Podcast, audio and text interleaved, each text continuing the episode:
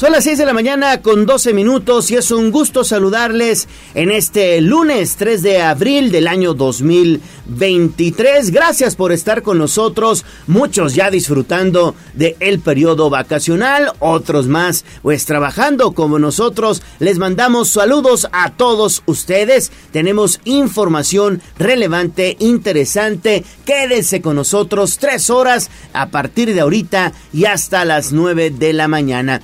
Recuerdo nuestra línea de comunicación para que esté en contacto con nosotros 22 23 90 38 10. Repito, 22 23 90 38 10 vía WhatsApp.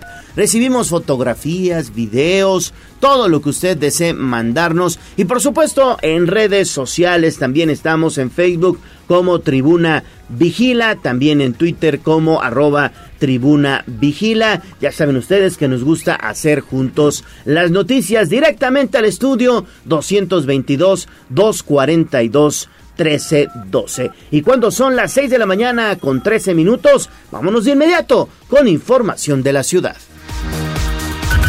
Instagram, Tribuna Noticias. Mi ciudad es la cuna de un niño dormido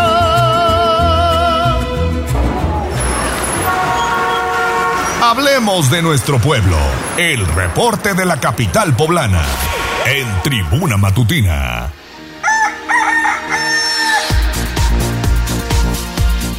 Hacemos enlace con Pilar Bravo porque estamos en el pleno inicio de la Semana Santa 2023 y esta aquí en Puebla movilizará al menos a un millón de personas. No es así, Pili, te saludamos con gusto. Muy buenos días. Gracias, muy buenos días. Pues así es, se corre el telón y empieza la Semana Santa en Puebla, donde se espera la movilización de más de un millón de personas que acudirán a diversas actividades, desde las procesiones en la Iglesia Católica, las representaciones teatrales de la muerte de Cristo, la concurrencia a balnearios, la visita a pueblos mágicos y zoológicos.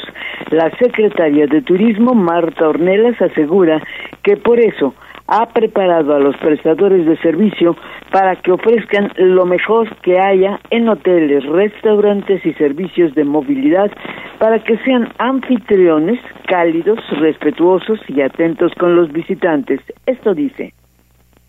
Estamos esperando una afluencia superior al millón de personas entre las diferentes procesiones en el estado. Estimamos que durante Semana Santa se registra una derrama económica superior a los 7 mil millones de pesos. Centros turísticos como Atlisco, Coetzalan, Chignahuapan, Zacatlán, Pahuatlán, incluso el, centro histórico, ¿verdad? Contarán con el 100% de ocupación hotelera, 85% de ocupación hotelera en el municipio de Puebla, eh, mientras que Tlatlauquitepec, Cholula, Puebla, Jicotepec, Huauchinaco, Tetela, Ocampo estén rondando el 80% de ocupación pues verán ahí nuestros pueblos mágicos, nuestra ciudad de Puebla, eh, tendremos grandes, grandes productos que ofrecer, si me permiten nada más eh, algunos productos. Esto es solamente una muestra de todo lo que va a haber en el estado. En Quecholac habrá procesión del Viernes de Dolores, procesión de Domingo de Ramos, recorrido. Y bueno, la secretaria de Turismo asegura que todo está preparado pues para que los visitantes que lleguen a Puebla sean bien atendidos. La mayor concentración sin duda ocurrirá el Viernes Santo con la procesión que organiza la Iglesia Católica, a la que concurrirá gente de otras entidades y de otros municipios. También se esperan visitantes en Romero Vargas con la representación que cumple este año 64 años. La derrama económica por esta movilidad se espera alcance los siete mil millones, como ya lo dijo. Informó que uno de los temas que habrán de cuidar son la seguridad, por lo cual, pues las policías ya tienen en marcha el operativo metropolitano de seguridad, que incluye a todos los municipios. Segundo, el servicio sanitario para que todos los lugares impere limpieza, higiene en alimentos y se cuente con agua en todos los servicios sanitarios. Para las instalaciones al aire libre se habrá de contar con la supervisión de Protección Civil del Estado y de los municipios, donde hay agua, fuente de, decir, fuentes de agua, como balnearios, cascadas y ríos, se vigilará que se tenga personal de emergencia para actuar de manera oportuna en caso pues de algún ahogamiento o accidente a visitantes. La Secretaría de Turismo tiene confianza de que la Semana Santa en el estado de Puebla resulte sin contratiempos. Pues corre ya la Semana Santa, mi querido gallo.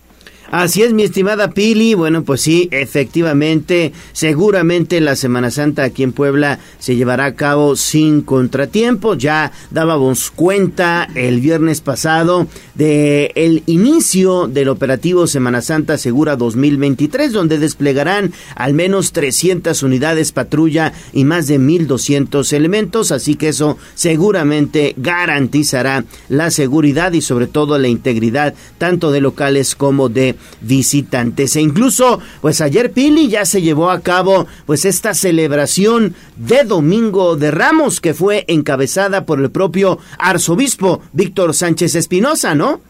Sí, eh, ayer se efectuó una pequeña procesión en el atrio de catedral para conmemorar el Domingo de Ramos, que es la entrada triunfal de Jesús a Jerusalén, en la que el arzobispo de Puebla, Víctor Sánchez Espinosa, pues bendijo las palmas. La misa de Domingo de Ramos, preámbulo de la Semana Santa, una vez más el jerarca eclesiástico insistió en que es tiempo de reflexión y de cambio para, para que seamos mejores seres humanos, que seamos eh, en justicia, en paz, amor y solidaridad con el prójimo, parte de lo que dijo el líder jerárquico. Sino que se debe evitar todo tipo de violencia, también de que no hay violencia que valga. Asimismo, el silencio de Jesús lo resalta el evangelista. Jesús en su pasión habla poco, incluso calla, quizá para dar a entender que hay silencios que dicen más que ciertas palabras y que en los momentos de mayor persecución no son las palabras las que cuentan, es el testimonio lo que vale. Pues en estos días, queridos hermanos, en esta nuestra Semana Santa, acompañemos a Jesús en su camino de la cruz. Su sufrimiento es un sufrimiento redentor. No se trata de sufrir por sufrir, pero Jesús lo ha asimilado y lo ha asumido para darle sentido redentor. Y por eso dijo a los católicos que la Semana Santa no son eh, vacaciones de diversión, sino es un tiempo de reflexión, precisamente pues para cambiar de vida. Al término del Evangelio, el arzobispo Víctor Sánchez también pidió sumarse en oración por la muerte de los 39 migrantes venezolanos y de otras nacionalidades muertos allá en Ciudad Juárez. Pues ese fue el mensaje ayer del Domingo de Ramos, Gallo. Muy bien, Pili, pues sí, ya prácticamente estamos en el inicio de la Semana Mayor y así durante toda esta semana, los, los días, digamos, pues más, más fuertes son jueves, viernes y sábado y bueno, pues estaremos bien atentos para la procesión de Viernes Santo en donde se esperan unas cien mil personas, Pili. Así es, mañana te estaremos dando los detalles, bueno, pues ya lo hemos hecho, pero pues sí, la gente siempre quiere saber por dónde va a pasar, cómo ven los horarios, la participación de las imágenes, pues daremos y damos dando cuenta en la semana de cómo son estos oficios, porque, eh, bueno, pues viene también eh, el lavatorio de pies, eh, viene precisamente también la reunión de todos los sacerdotes que reciben el, el aceite que se unge a los enfermos o a los moribundos, en fin, y donde además también los sacerdotes refrendan precisamente sus votos eclesiásticos. En fin, daremos cuenta en la semana día por día, pues de todo lo que va a ocurrir.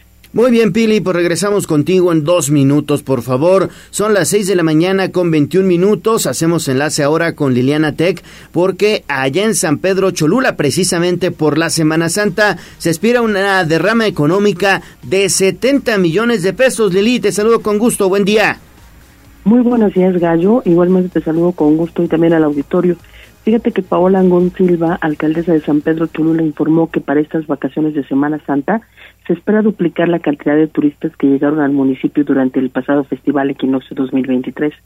De modo que el pueblo mágico está preparado para el arribo de hasta 60 mil visitantes, lo que generaría una derrama económica cercana a los 70 millones de pesos en beneficio directo de artesanos, restaurantes, comerciantes y prestadores de servicios turísticos. Vamos a escuchar parte de lo que decía la presidenta del Pueblo Mágico. Esperamos eh, doblar el número de visitantes que recibimos en el equinoccio. Si en el equinoccio recibimos 30 mil, ahorita estamos esperando 60 mil visitantes aproximadamente con una derrama económica de superior a los 70 millones de pesos, donde se va a ver beneficiado todo el comercio y artesano de San Pedro Cholula. Para este periodo, el ayuntamiento ha puesto en marcha el operativo de seguridad Semana Santa 2023 con el objetivo de procurar la tranquilidad en el pueblo mágico. Las acciones de los cuerpos de seguridad se concentrarán sobre todo en la zona arqueológica y el centro de la ciudad. Participarán cerca de 190 uniformados de policía, guardia turística y agentes de vialidad municipal, además de seis binomios equinos, más de 30 patrullas y 10 motocicletas, así como elementos de protección civil. Aunado a ello, se intensificarán los patrullajes de vigilancia preventivos en zonas habitacionales, fraccionamientos y comercios a fin de inhibir la comisión de delitos o faltas administrativas y también van a supervisarse las cuatro principales entradas y salidas del municipio, la carretera Paso de Cortés, la Federal Aguajotzingo, el Boulevard Forjadores y la recta de Cholula. Es el reporte gallo. Sí, ya dábamos cuenta, Lili, la semana pasada de esta alfombra monumental que también será instalada en el gran portal de la Plaza de la Concordia en San Pedro Cholula, que seguramente atraerá a muchos visitantes, ¿no?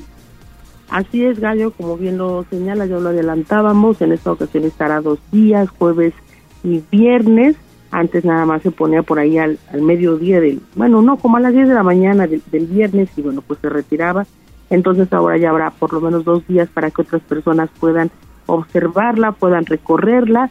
La verdad es que son tradiciones que, bueno, pues tienen bastante arraigo entre la población y llaman mucho la atención de turistas, así que, bueno, pues es una buena oportunidad justamente para estos municipios en donde el turismo comienza a ser una buena oportunidad de generar ingresos. Así es, Lili. Muchísimas gracias. Regresamos contigo más adelante, por favor. Son las 6 de la mañana con 24 minutos y también durante esta Semana Santa, que es periodo vacacional, pues muchas personas de Puebla, también de otros municipios y por supuesto de otros estados, pues aprovechan esta temporada de calor que está, híjole, a todo lo que da para visitar los balnearios. ¿No es así, Gis? Te saludo con mucho gusto. Buenos días. Así es, Gallo, excelente inicio de semana y precisamente pues debido a estas vacaciones de Semana Santa y pues también a todo el descanso que tienen la mayoría de los trabajadores, pues se prevé un incremento de visitantes de hasta 200% en balnearios de la ciudad de Puebla. Esto lo dio a conocer Kevin Salazar, integrante de la coordinación de guardavidas del Parque Acuático Agua Azul. En entrevista puntualizó que después del periodo más complicado de la pandemia de coronavirus y una vez que este sábado 1 de abril iniciaron las vacaciones de Semana Santa, las familias poblanas pues aprovecharán para visitar dichos espacios. Y es que tan solo durante el primer día de descanso de alumnos de nivel básico y superior, pues este sábado arribaron un gran número de familias, mínimo de cinco integrantes, y de ahí que se esperan a miles de personas la próxima semana. Y es que también destacó que el Viernes Santo, el Sábado de Gloria y el Domingo de Resurrección, pues son los días más fuertes para este sector, pues incluso las familias llegan gallo desde las seis de la mañana y permanecen hasta el cierre a las 18 horas. Escuchemos. Realmente yo le puedo decir que fue más de un 100, 200%, tanto por las prevenciones que teníamos por pandemia, la gente como estaba, ahorita ya para el balneario ya se vio bastante el incremento, tanto para personal como nosotros, para que la gente se vaya contenta y esté al 100%, tanto en el incremento de visitantes. Ahorita realmente son más familias, hemos distinguido que las familias han aumentado, porque hay veces que tenemos más niños pequeños, pero ahorita las familias en completo, de 4 o 5 mínimo, las familias en incremento dependiendo.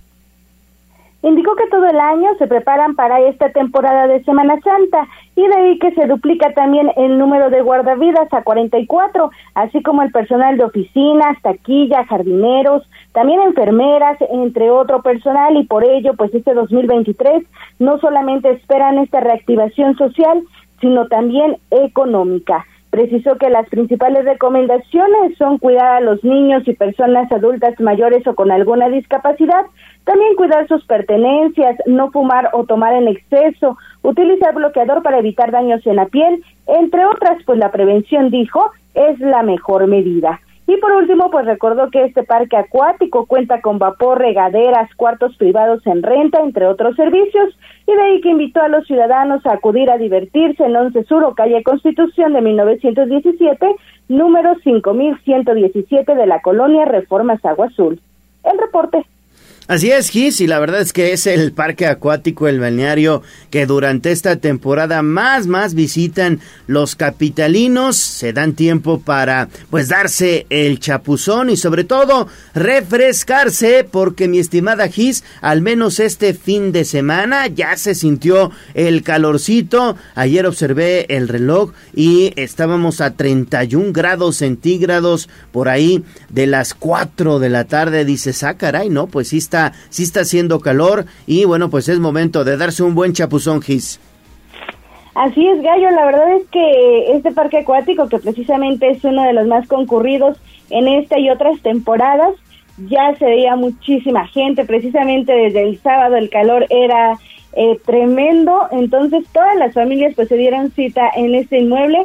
Mencionaban incluso que durante la próxima semana, que son pues eh, los días santos, eh, de acuerdo al calendario católico, pues bueno, son los días en los que ni siquiera se puede caminar, gallo. Entonces, estar muy pendientes también de las recomendaciones, atender esta recomendación de no tomar ni fumar en exceso también para garantizar el bienestar de todas las familias y que siga siendo además pues un momento agradable, un momento que se quede en el recuerdo de todos.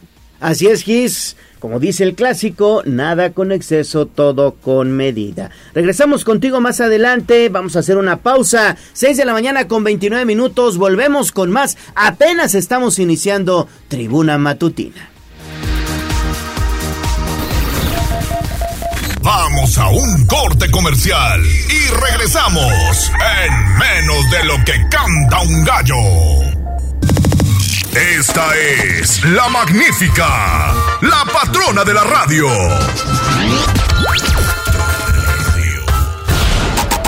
Seguimos con el gallo de la radio. Instagram, Tribuna Noticias. Mi ciudad es la cuna de un niño dormido Hablemos de nuestro pueblo. El reporte de la capital poblana. En Tribuna Matutina.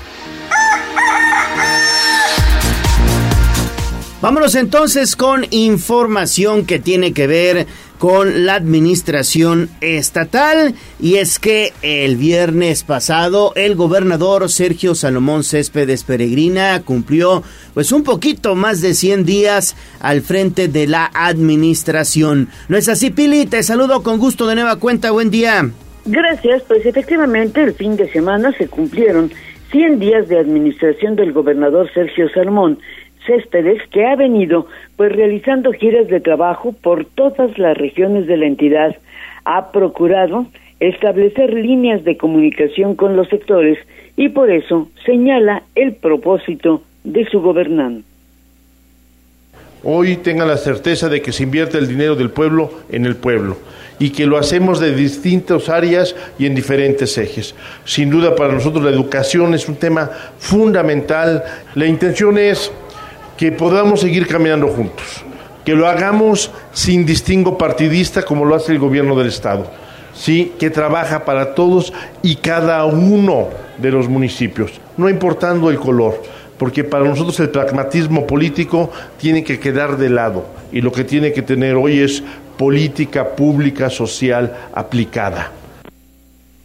Destacó que es a través del trabajo en conjunto entre autoridad y sociedad como el Estado avanzará y por eso se están sentando las bases de un gobierno presente e incluyente. y eh, pues señaló también que hoy necesita Puebla de todos, al tiempo que manifestó que no es partidario pues de confrontaciones.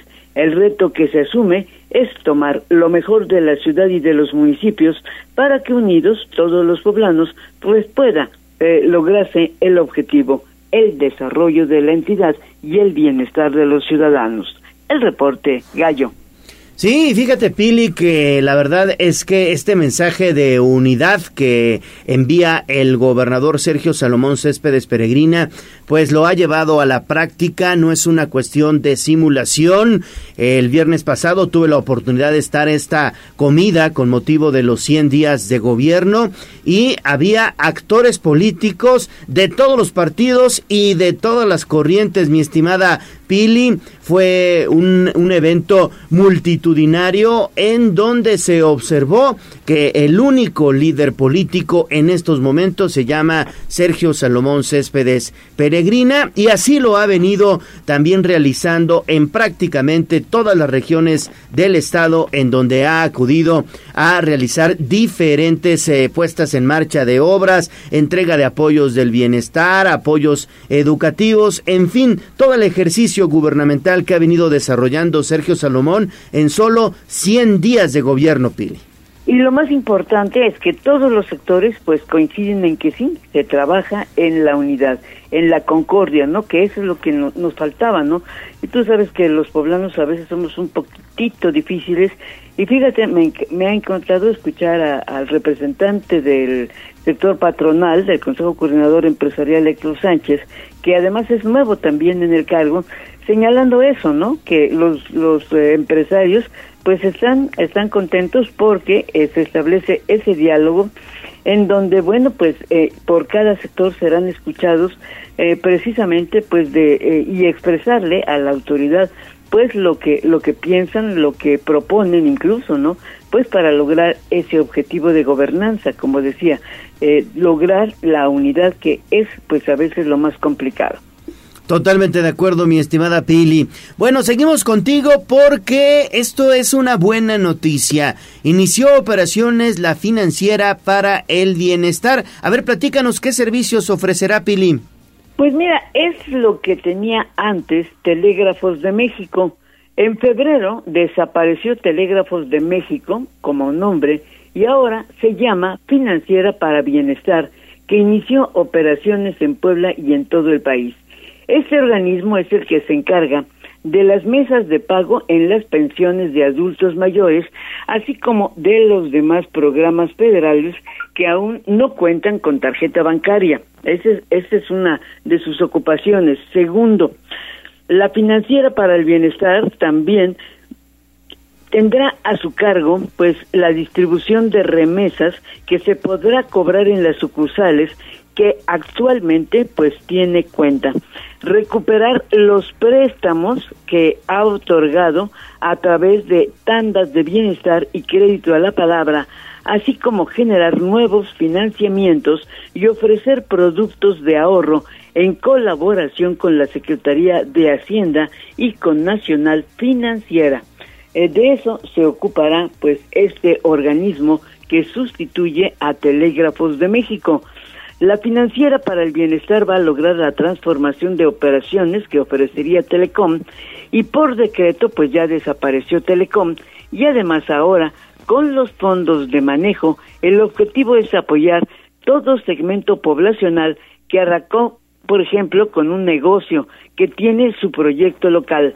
Se busca eh, pues darle el andamiaje técnico y la fortaleza en su creación para mantenerse como una financiera popular que atienda a la población en términos de crédito y de ahorro, así como de recepción de remesas. Pues de eso se ocupará. Yo creo que la próxima visita, fíjate que eh, como en los viejos tiempos, los funcionarios titulares pues no hablan, ¿no? Siempre esperan que les den luz verde. Y bueno, yo creo que la próxima visita que haga Rodrigo Abdala, seguramente te hablará de este tema o por lo menos que permita a la encargada, a la, titular de esta oficina, pues hablarnos de este nuevo proyecto en lo que se ha convertido telégrafos eh, que antes así funcionaba y que ahora será la financiera del bienestar. Sí, para dar información puntual a nuestros amigos oyentes que tengan pues alguna duda en torno a esta financiera, que fíjate, yo no sabía qué es lo que era telégrafos. Sí, fíjate que sí, eso apenas fue ahora en, apenas yo conocí a esa persona eh, y me porque le vi la camisa no y que tenía bienestar es una mujer la, la encargada y bueno en plática me lo dijo para qué sirve no eh, esa, digo, oiga, es que a mí me han hablado, me dijo, no, no, cuidado, nosotros no hacemos llamadas telefónicas. Y dije, sí, yo recibí una llamada donde me ofrecía el servicio. Me dijo, pues la engañaron. Le dije, por fortuna no, no le hice caso a, sus, a su ofrecimiento. Le digo, pero me dijo, ya me explicó en qué consiste, ¿no? Dije, ah, pues bueno, digo, oiga, ¿le puedo hacer una entrevista? No, tenemos que recibir este, pues la autorización de, del delegado o de México. Dije, ah, pues qué pena. Pero me explicó, ¿no? En qué consiste. Y bueno, pues Telégrafos ya desapareció a partir de febrero y ahora ya funge como la eh, financiera Bienestar, que te digo, no solamente se ocupará de continuar con la entrega de recursos para los adultos mayores, eh, sino que también ahora se convierte pues como, como un banco, ¿no? Una financiera en donde también tramitará pues toda la llegada, por ejemplo, de remesas que, que, quieran utilizar ese servicio, que tendrá cuotas pues menos onerosas a lo mejor que una casa de bolsa o, o banco, eh, y por otro lado también estará operando créditos, créditos populares, ¿no? Para establecer negocios, en fin, otro tipo de eh, créditos que podrán dar a través de esta financiera, en donde también podrá eh, cobrar pues los créditos que, que, tengan ya vencimiento. En fin, pues ese es el nuevo eh, papel que Telégrafos tuvo y que ahora pues ya desapareció como tal y ahora se convierte en la financiera. Muy bien, Pili, pues estaremos bien atentos para pues darle y, pues, seguimiento y sobre todo seguir puntualizando en torno a esta información. Gracias, gracias Pili, regresamos contigo más adelante, 6 de la mañana con 42 minutos. Ahora hacemos enlace con Gisela Telles porque al menos el 35% de cuentas mantienen un adeudo con Agua de Puebla. ¿No es así, Gis? Te saludo con gusto de nueva cuenta. Así es, Gallo, al menos el 35% del total de cuentas que existen en la ciudad pues mantienen adeudos con Agua de Puebla. Esto lo dio a conocer Héctor Durán Díaz, director general de la empresa concesionada encargada de la prestación de este servicio. En entrevista puntualizó que otorgan servicio a 998 colonias y de ahí que es difícil puntualizar la zona más incumplida con estos pagos. Sin embargo, pidió a las y los ciudadanos acercarse para encontrar el método idóneo que permita eh, pues ponerse al corriente y también recibir el servicio de manera adecuada. Escuchemos. Yo creo que un 35% son los que todavía están pendientes de regularización. No, digo, podemos tener eh, algunas gestiones, la última instancia que nosotros buscamos son los cortes, pero bueno, los invitamos a, acercarse a cualquiera de nuestras sucursales, al 22 22 11 70 70, y a través de nuestras redes sociales también pueden acercarse, tenemos ahí WhatsApp también abierto, con mucho gusto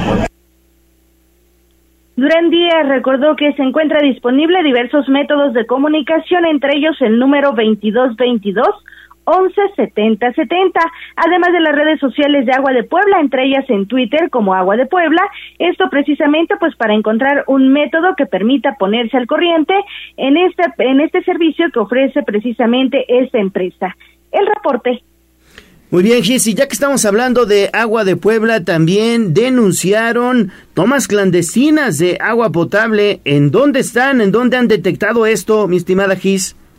Principalmente Gallo en la zona sur de la ciudad. Eso también lo señaló Héctor Durán Díaz, director general de Agua de Puebla, y puntualizó que desafortunadamente existe demasiado robo clandestino del vital líquido, particularmente en esta zona y entre otras en la colonia Guadalupe Hidalgo. En entrevista dio a conocer que incluso cuentan con un proyecto de detección de clandestinos, no solo por un tema comercial, sino para mejorar el servicio y en consecuencia enviar los volúmenes adecuados de agua. Que después de la detección de estas tomas clandestinas, pues realizan una invitación a los ciudadanos para regularizarse y proceden a la contratación, esto con el fin de garantizar el servicio de acuerdo a la demanda correspondiente de dicha zona. Escuchemos. Eh, pues hay demasiado clandestinaje, hay algunas zonas en particular, como al sur de la ciudad, por ejemplo. Eh, puedo nombrar, por ejemplo, Guadalupe Hidalgo, tenemos ahorita un proyecto de eh, detección de clandestinos, hemos encontrado muchísimos y bueno, pues ya afortunadamente hemos estado eh, logrando el acercamiento con ellos para que pues, se puedan regularizar. ¿Qué sigue? ¿Las identifican y qué es lo que se procede a realizar? Lo que hacemos es hacerles una invitación para que se acerquen con nosotros, abrimos estos canales de comunicación y bueno, pues la gente se acerca, hace su contratación y pues de inmediato ya lo vemos. Esto es muy importante más que más por el tema comercial, pues por el tema de eh, que queremos mejorar el servicio. Durán Díaz también pidió a los poblanos que si identifican a alguna persona irregular lo reporten en el número 2222 117070, además de las redes sociales. Esto precisamente pues para ayudar a mejorar el servicio y también mandar pues todo lo necesario para que el servicio llegue de manera adecuada. El reporte.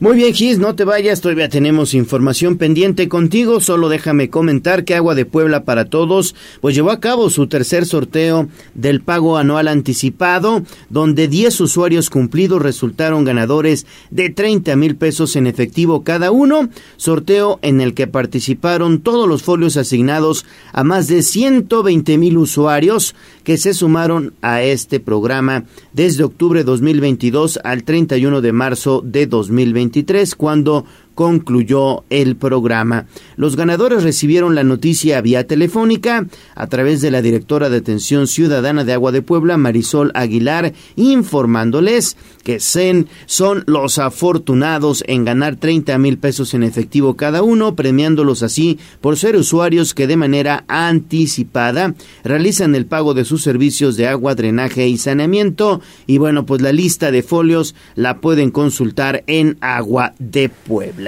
Bueno, pues ahí está entonces. Seguimos contigo, mi estimada Gis. Dejamos el tema del agua potable para entrarle a información de los jóvenes, de los adolescentes. Y es que el presidente Eduardo Rivera Pérez ofrece atención del ayuntamiento a este sector, Gis.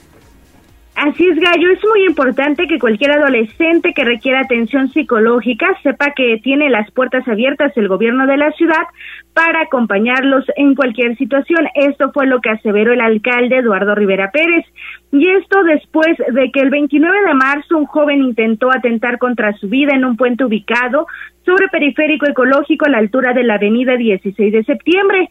Y por ello, pues el edil dejó en claro que el sistema municipal DIF se encuentra atento para brindar cualquier tipo de acompañamiento a través del número telefónico 2215 90 60 93 y es que también, pues, a la par aprovechó para pedir a los padres de familia que se mantengan atentos de los menores para actuar de manera oportuna y buscar la ayuda correspondiente ante un signo de alerta. Pero escuchemos parte de lo que mencionaba. Y quiero dar aquí el teléfono del DIF, eh, que es el 2215 90 60 93. 2215 90 60 93 ¿Qué tenemos en el DIF en este teléfono? Atención psicológica para pues este tipo de situaciones que hay que decirlo, se van a presentar en nuestra sociedad, se van a presentar nuestra familia y nosotros como padres tenemos que estar muy atentos. Ya sea por el chico adolescente que ayer intentaba, hay que decirlo, pues suicidarse, ¿no? En este puente de la 16 de septiembre y periférico. Y es muy importante pues solamente que también cualquier adolescente que quiera alguna atención psicológica, tenemos las puertas abiertas del gobierno de la ciudad para acompañarles en cualquier situación que ellos consideren importante. El reporte gallo. Muy bien, mi estimada Gis, muchísimas gracias por toda esta información. Que tengas un excelente inicio de semana. Son las 6 de la mañana con 49 minutos. Vamos a hacer una pausa y regresamos con lo más importante, tu voz, la voz de los poblanos. Vamos a un corte comercial y regresamos en menos de lo que canta un gallo. Ya nadie duda, el tabaco es nocivo a la salud. Y por ello, el Senado prohibió cualquier tipo de publicidad o patrocinio de todas las marcas de esos productos. Y estableció como espacios 100% libres de humo todos los lugares de trabajo, todo el transporte público y los puntos de concurrencia colectiva. Se protege así la salud de todas y todos. Se propicia un mejor medio ambiente y se previenen riesgos de adicción en la juventud. Senado de la República. Sexagésima quinta legislatura. En la esquina ruda las chatarras y por los técnicos la comida saludable. La le comete una falta por exceso de sodio. El brócoli resiste por sus habilidades contra el cáncer. La dona enreda sus grasas saturadas contra las cuerdas y el pescado vence con sus proteínas y fósforo bueno para la cabeza y el cuerpo. Las papas fritas que incrementan la obesidad y la diabetes son vencidas por el maíz rico en vitaminas y nutrientes. Gana los alimentos saludables. Identifica los productos rudos por los sellos. Elige alimentos saludables. Secretaría de Gobernación. Gobierno de México. Esta es la magnífica, la patrona de la radio.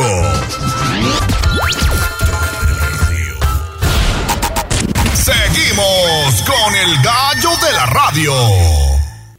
Leemos tus mensajes en WhatsApp, en La Voz de los Poblanos, 22 23 90 38 10.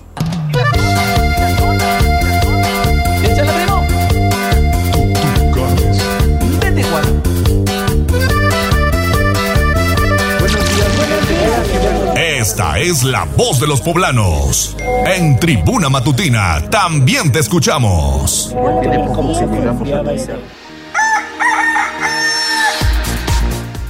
Seis de la mañana con 53 minutos. aprovechemos este espacio, la voz de los poblanos, para recordarles a todos ustedes que a partir de hoy a partir de hoy, lunes 3 de abril, en la autopista México-Puebla, en el tramo de Santa Marta a Chalco, se están realizando obras de forma ininterrumpida, por lo que hay rutas alternas que deben tomar en cuenta para evitar contratiempos. Con el objetivo de facilitar la circulación vehicular, se ha establecido señalamiento vial color naranja y personal capacitado en puntos estratégicos para informar sobre los accesos a las alternativas viales. Fíjense ustedes, rutas alternas para tránsito de largo itinerario que evitan la zona de obra. Calzada Ignacio Zaragoza, Carretera Federal México-Puebla Libre, ruta para vehículos ligeros y de carga, podrán ingresar por la avenida Ignacio Zaragoza a la altura del distribuidor La Concordia y salir donde se ubica el distribuidor vial Ixtapaluca. También autopista México-Puebla, circuito exterior mexiquense, aunque esta ruta es de peaje y podrán circular vehículos ligeros y pesados, ingresando por los diferentes accesos que tiene el circuito para llegar al oriente de la Ciudad de México. También Autopista México-Puebla, Avenida Tláhuac, Chalco. Esta ruta permitirá a los usuarios de la autopista provenientes de Puebla y a los habitantes de Chalco, en especial a los vehículos ligeros, llegar al lado sur de la Ciudad de México, ingresando por el distribuidor vial Ixtapaluca y saliendo por Avenida Tláhuac. Pues ahí está.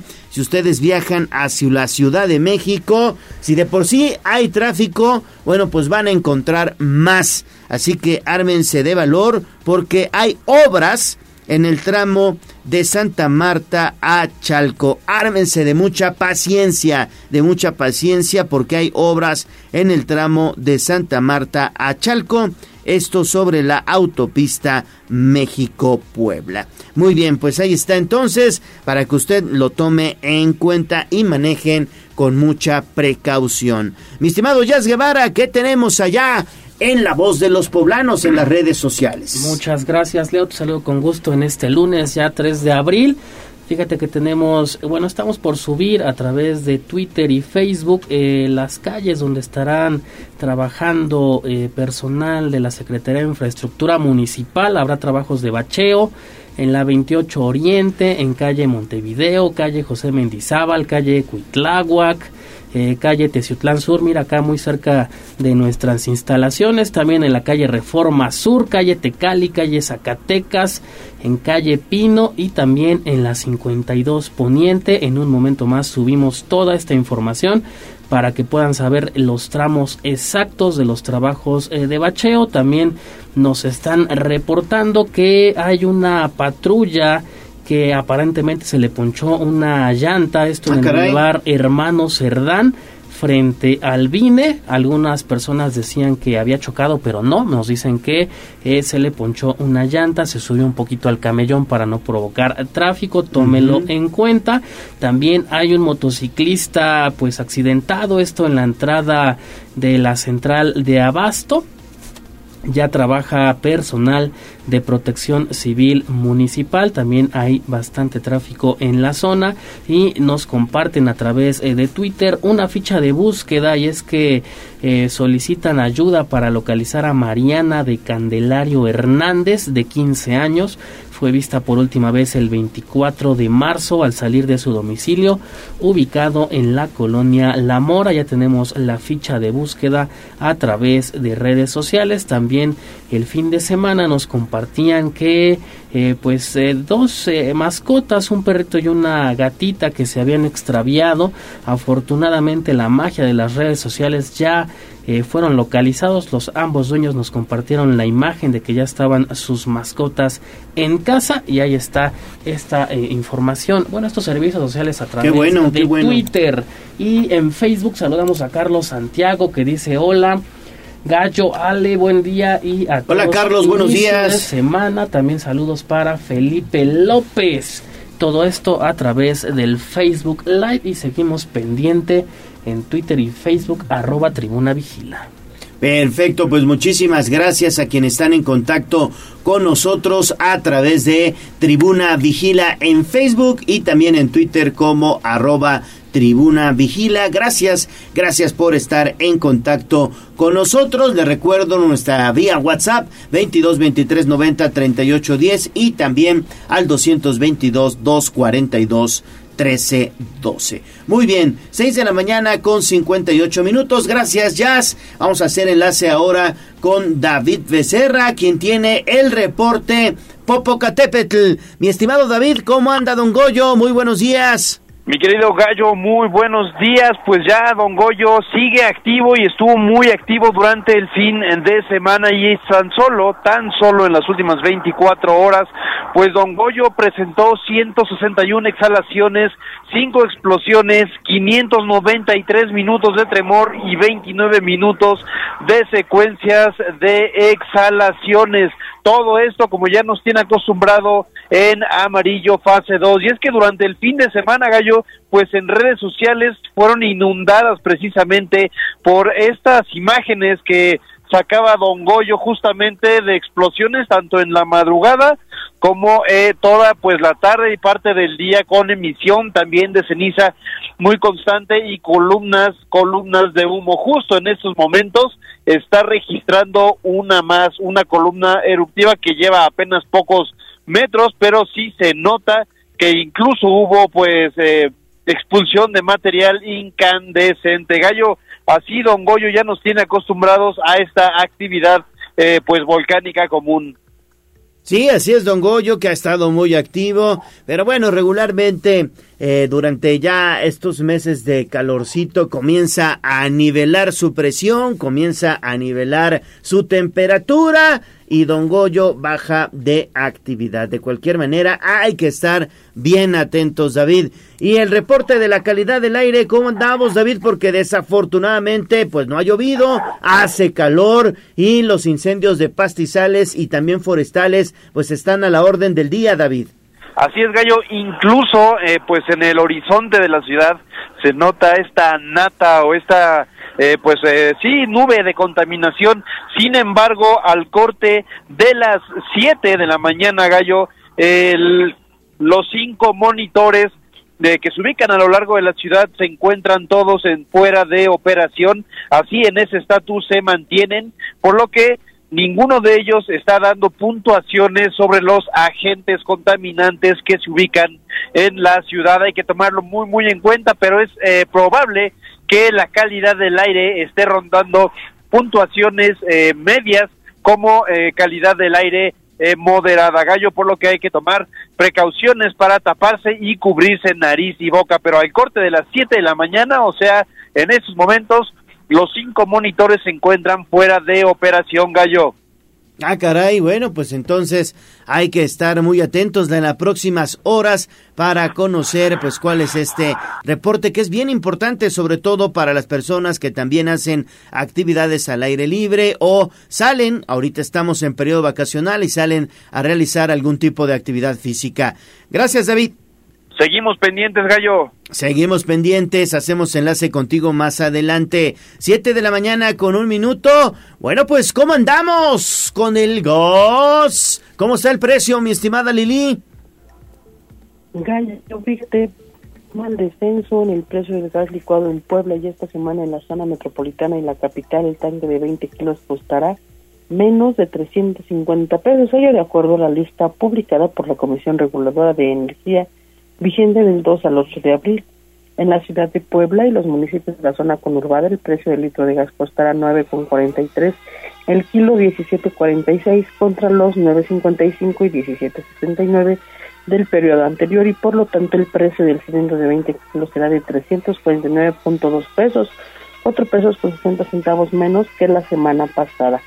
En este caso, pues se trata de la región 154 que considera municipios como Puebla, Atlix, San Andrés y San Pedro Cholula, San Martín Texmelucan y Amozoc. Y bueno, pues comentarte que para el caso de los precios más bajos, esta semana se reportan en la región 152, que incluyen municipios como Aguastepec, Huachinango, Naupan, Tlaola, Jicotepec y Chignahuapan. Ahí el litro de gas costará 17,19 de modo que el costo del cilindro será de 343.8 pesos, mientras que la región poblana más cara para comprar el gas es la 201, que integra a 22 localidades, entre ellas Amixtlán, Huitzilán de Cerdán, Jonotla, Xochitlán de Vicente Suárez.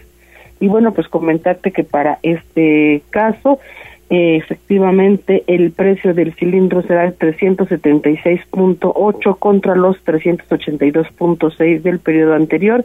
El precio por kilo es de 18.84, el del litro es de 10.17. En el caso de Tehuacán, el mismo cilindro de 20 kilos costará 344.4 en Teciutlán 353.4, la semana pasada costó 358.6, en Izúcar de Matamoros el de 20, gas, eh, 20 kilos de gas 345 pesos contra los 348.6 del periodo anterior y comentar que las variaciones a la baja en general son de entre 2 y hasta 5 pesos para todas las regiones del estado. Ese es el reporte. Perfecto, Lili, muchísimas gracias. Y regresamos contigo más adelante. Son las 7:04 de la mañana. Escuchemos el pronóstico del clima. Pausa y volvemos con más información. Lunes una vez más y este es el pronóstico del clima. Para la capital poblana se registrará una temperatura mínima de 13 grados y una máxima de 30 con nubosidad ocasional. La probabilidad de lluvia es mínima. Temperaturas incluso más cálidas serán percibidas en el Valle de Atlixco y Matamoros, pues las mínimas rondarán los 18 grados y las máximas podrían llegar hasta los 36 grados. También para el norte del estado las temperaturas serán más elevadas de lo habitual, rondando entre los 13 y los 27 durante la jornada. Se espera poca nubosidad. En ambos casos, la probabilidad de lluvia es muy baja. Para Tribuna Noticias, David Becerra. Vamos a un corte comercial y regresamos en menos de lo que canta un gallo. Esta es la magnífica, la patrona de la radio.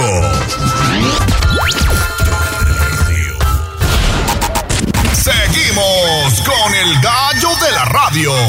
Leemos tus mensajes en WhatsApp, en La Voz de los Poblanos, 22 23 90 38 10.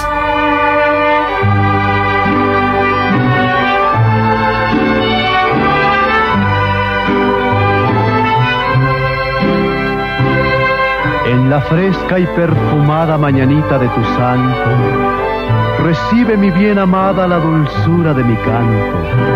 Encontrarás en tu reja un fresco ramo de flores que mi corazón te deja, chinita de mis amores.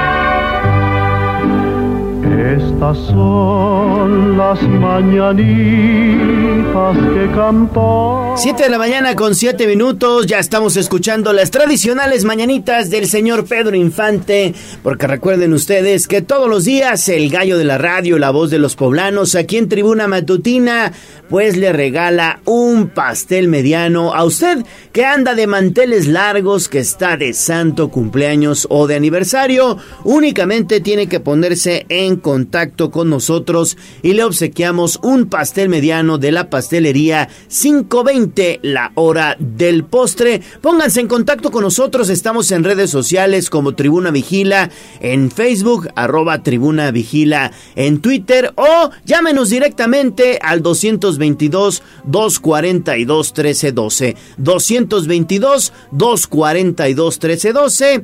Ahí los estará escuchando Abraham Merino y ya dicen, oiga, yo quiero el pastel porque estoy cumpliendo años o estoy de santo.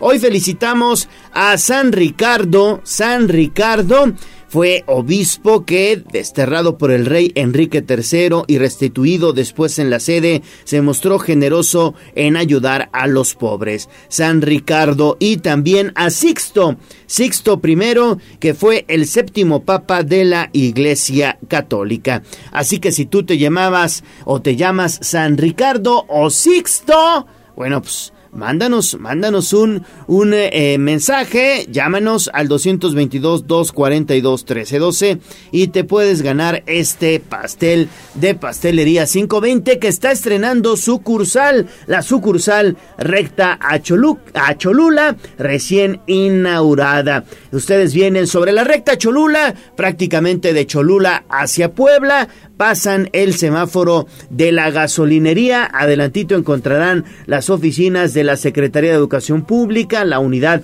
administrativa y adelantito, adelantito está Pastelería 520, la hora del postre en la sucursal recta a Cholula. Hay pasteles de todos los tamaños, de unos sabores exquisitos también gelatinas e incluso en esa sucursal tú puedes observar cómo elaboran tu pastel, tu pedido especial y personalizado. Así que Pastelería 520, la hora del postre, es la tradición de una nueva generación.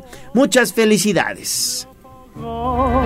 Su linternita mientras que pasa mi amor. Sitio web tribunanoticias.mx.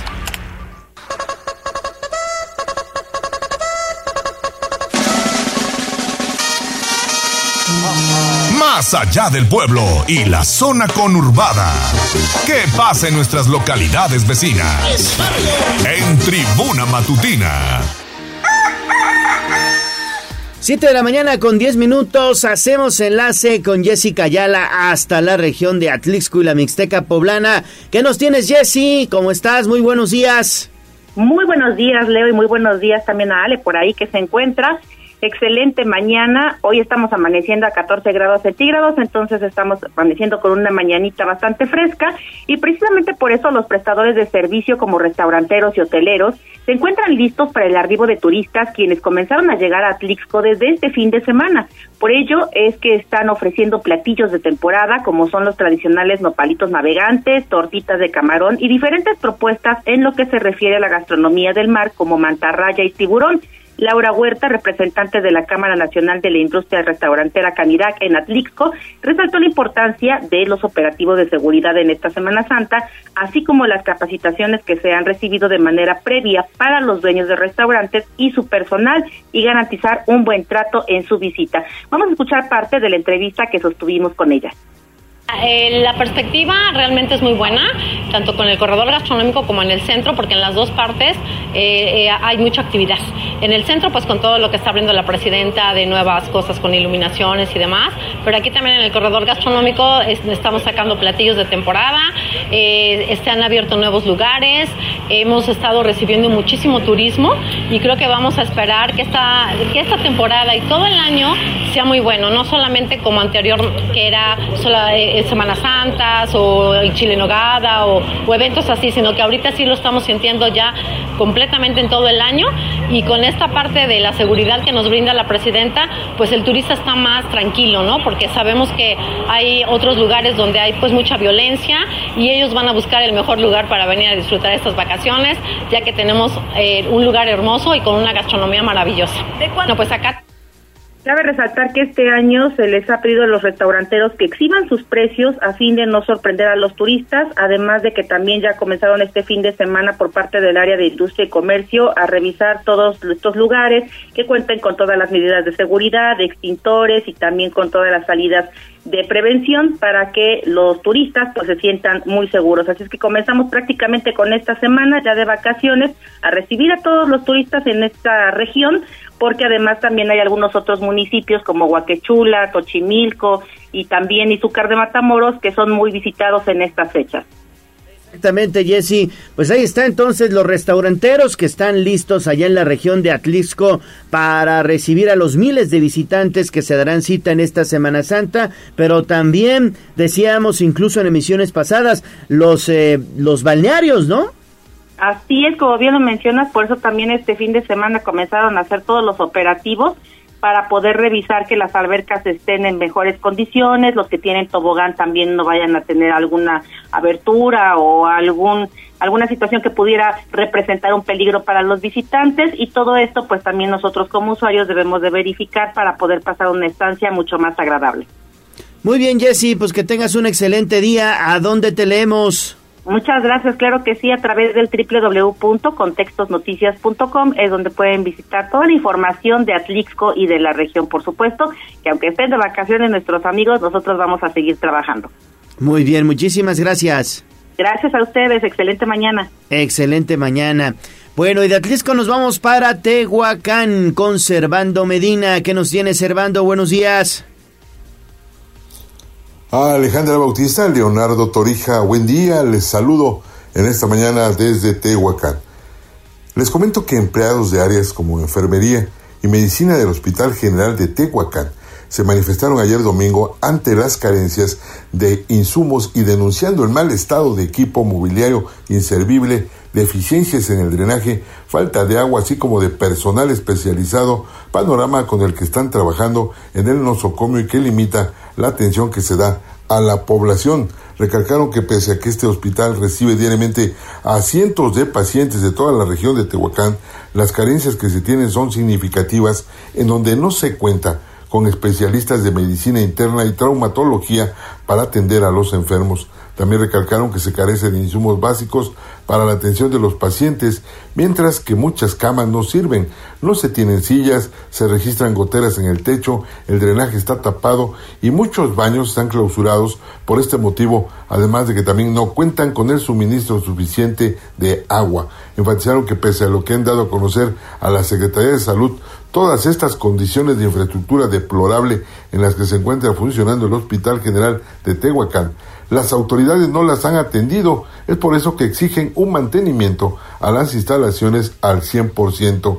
A esta situación indicaron que se suma que en estos momentos no se tiene titular en la jefatura de enfermería y no se cuenta con director en el nosocomio, además de que se les ha estado violentando sus derechos laborales, por lo que se pide la destitución de la directora de la DOP, Hilda Vázquez. Abundaron que desde hace años se carece de agua caliente para que se puedan bañar los pacientes y además también existe desabasto de medicamentos. Es por eso que decidieron protestar para que realmente les den una solución, pues también debido a que próximamente se llevará a cabo la certificación del hospital, lo que hacen las autoridades es traer equipo inmobiliario de otros hospitales para después nuevamente llevárselo sin atender realmente las carencias.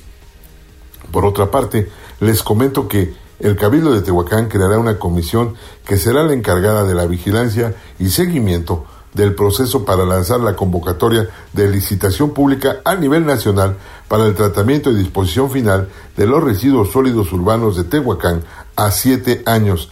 El secretario general del ayuntamiento, Edgar Fidel Cruz Trujillo, refirió que tras la publicación del decreto en el periódico oficial del Estado para poder otorgar la concesión a la empresa que cumpla con los lineamientos que marca la convocatoria, se espera aproximadamente que sea en dos semanas cuando se lancen las bases de la licitación. Añadió que en estos momentos la Administración Municipal deberá seguir algunos lineamientos ante Cabildo, como es la conformación de la comisión, quienes se encargarán de coordinarse con las áreas jurídicas, licitación, así como Contraloría, para que el proceso de licitación sea pegado a la norma y lineamientos que marca la ley.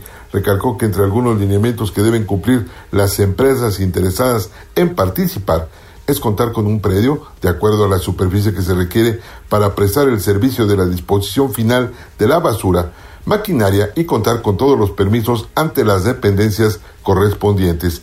Destacó que el proceso de licitación será de manera transparente al ser una convocatoria nacional, además de que también están participando el gobierno del estado, así como el Congreso, y reconoció que al momento desconoce si alguna empresa ya esté interesada en participar, pues lo que les compete es tener el marco legal de la licitación que se contempla sea más tardar en 15 días cuando pueda lanzarse la convocatoria.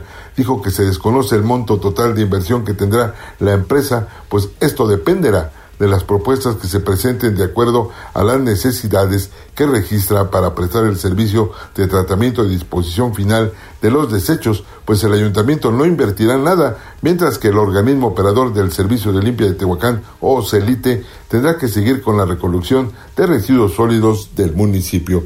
Hasta acá mi reporte y que tengan un excelente inicio de semana. Perfecto, Servando, muchísimas gracias. También excelente inicio de semana para ti. 7.18 de la mañana, vamos a hacer una pausa y volvemos con más información. Vamos a un corte comercial y regresamos en menos de lo que canta un gallo. Esta es la magnífica, la patrona de la radio.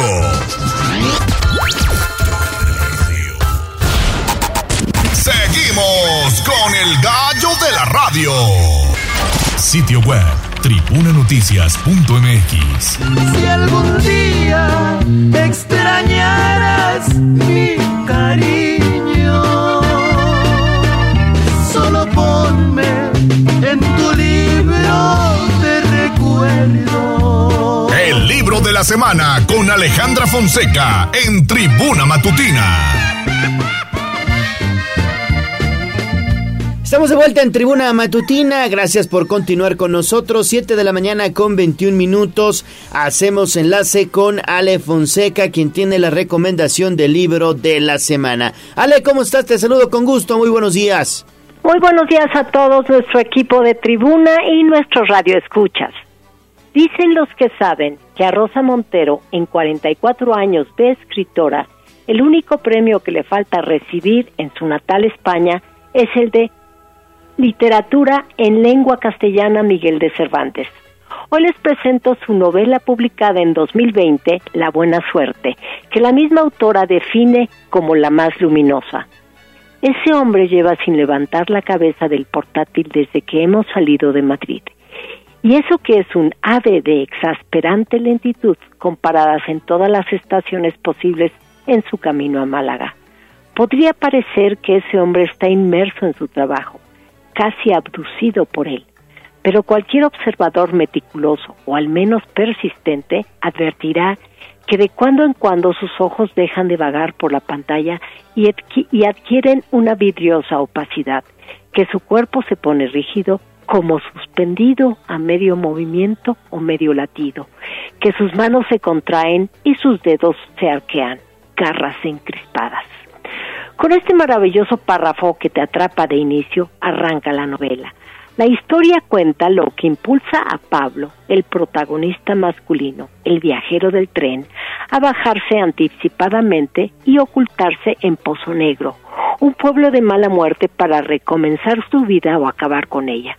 Tal vez esté huyendo de algo o de alguien, o incluso de sí mismo, y el destino le ha traído a este antiguo centro huyero que ahora agoniza. La protagonista femenina, luminosa, incompleta y algo chiflada, Raluca, tiene la virtud de la alegría, que es esa virtud animal que hace que todas tus células se regocijen de estar vivas, que pinta cuadros de caballo y tiene un secreto. De ella nace el título de la novela, la buena suerte, porque la buena suerte es querer tener buena suerte, es tener la capacidad de contarse la vida de otro modo, la posibilidad de mirar el mundo de otra manera. Es el cómo respondemos a lo que sucede y lo que te cuentas sobre lo que sucede. Es el cómo cambias la narración de tu vida porque somos palabras en busca de sentido. En Pozo Negro todos arrastran algún secreto, algunos más oscuros y peligrosos que otros, y algunos simplemente ridículos. También hay humor en ese pueblo triste, porque la vida tiene mucho de comedia, y gente que finge ser quien no es, o que oculta lo que planea. Es el gran juego de las falsedades, un mecanismo de intriga hipnotizante desvela poco a poco el misterio de ese hombre, que al hacerlo nos muestra el interior de lo que somos, una radiografía de los anhelos humanos, el miedo y la serenidad, la culpa y la redención, el odio y el deseo. Esta novela habla del bien y del mal, y de cómo, pese a todo, el bien predomina. Es una historia de amor, de amor tierno y febril entre Raluca y Pablo, pero también de amor por la vida, porque después de cada derrota puede haber un nuevo comienzo y porque la suerte solo es buena si decidimos que lo sea. Como siempre, Rosa Montero tiene frases universales que responden a cuestiones que a todos aplica en todo momento. Entre ellas, si tú no haces algo por tu vida, tío, la vida no hará nada por ti somos palabras en busca de sentido. Envejecer es ser ocupado por un extraño. En lo que se divide en realidad la humanidad es entre buena y mala gente. Y su máxima, hay que tener la habilidad de hacer una nueva narración de nuestra vida. Muy recomendable también la presentación en YouTube que hace Rosa Montero con Pastora Vega de su novela. Y por eso, La Buena Suerte de Rosa Montero es el libro de la semana. Muchísimas gracias, mi estimada Ale, y que tengas un excelente inicio de semana, ¿eh? Igualmente para todos ustedes. Gracias. Siete de la mañana con 25 minutos. Vamos con David Becerra. Mi estimado David, ¿qué pasó, hermano? ¿Dónde andas? Te saludamos con gusto de nueva cuenta. Gallo, te saludo con muchísimo gusto nuevamente. Estamos en Avenida Reforma y el cruce con Diagonal Defensores de la República. Aquí, Gallo, se encuentra lo que se llama Clínica del Azúcar y pues eh, lamentablemente durante la madrugada le dieron un cristalazo, pero aparentemente no habrían ingresado ni a robar nada. Eh, incluso hay presencia policial en la zona resguardando el sitio, la patrulla BP 542, quienes, bueno, comentan que es un eh, mal común que se presenta justamente en esta zona debido a la cantidad de bares que se encuentran a unas calles sobre Avenida Juárez y es que ya cuando salen eh, pues con el alcohol las personas vienen y vandalizan este tipo de lugares. Esta clínica que te comento Gallo cuenta con entradas totalmente de cristal por lo que aparentemente le habrían dado pues una patada vandalizando simplemente por el hecho de pues hacerlo porque pues dentro del local no se encuentra ningún producto tirado ni tampoco poco eh, que se hayan robado alguna computadora ni nada de este tipo, gallo, por lo que pues habría sido simplemente una patada la que le habrían dado a esta puerta. Sin embargo, pues la presencia policial se encuentra en el punto para esperar a los responsables, a los eh, quienes vengan a abrir justamente esta clínica, pues para informar de lo sucedido. Es la información que tenemos, Gallo. Entonces fue ahí algún loquito, ¿no? Algún loquito, algún borrachito que salió pues de los bares que se encuentran aquí en La Juárez y ¡pam! le dio un patín a esta puerta gallo. Sí, sí, sí, sí, le, le, afectó lo que es el, el cristal a, a, la puerta, en este caso la puerta de salida, estoy observando ahí en el video que nos mandaste y que en unos minutitos más estará ya en redes sociales. Bien, David, muchísimas gracias y seguimos pendientes. Seguimos patrullando, Gallo, las tranquilas, por hoy tranquilas calles de Puebla. Ahí estamos, ahí estamos pendientes. Gracias, David. Siete de la mañana con 27 minutos. Vamos con información de la grilla, la política.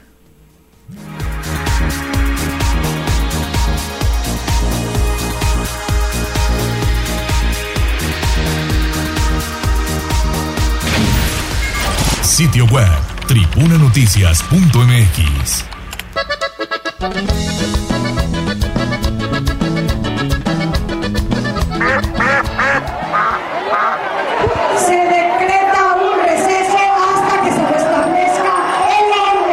te hagas pato. Vamos con información de la política. En Tribuna Matutina. 7 de la mañana con 28 minutos, mi estimada Lili, hacemos enlace de nueva cuenta contigo porque el fin de semana rindió protesta José Luis González como nuevo secretario general de la sección 23 del CENTE y tú tienes detalles. Gracias, Gallo. En medio de porras vivas y aplausos, José Luis González Morales rindió protesta como el secretario general de la sección 23 del Sindicato Nacional de Trabajadores de la Educación, el CENTE, para el periodo 2023-2027. Al acto acudió como testigo de honor Sergio Salomón Céspedes Peregrina, gobernador de Puebla.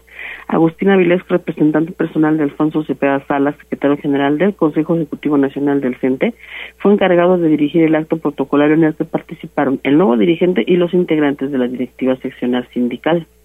En este, en su mensaje, pues él destacó la civilidad política con la que se desarrollaron las elecciones que le dieron el triunfo a José Luis González, llamó a la unidad del gremio y a mantener vigente el instrumento de lucha de los trabajadores de la educación que es, decía, el sindicato. José Luis Morales González destacó la participación en las votaciones del 79% de los más de 54 mil agremiados de la sección 23 y aclaró que a partir de ahora trabajará para todos así que solicitó a sus compañeros que no cesen en la lucha por la defensa de la escuela pública.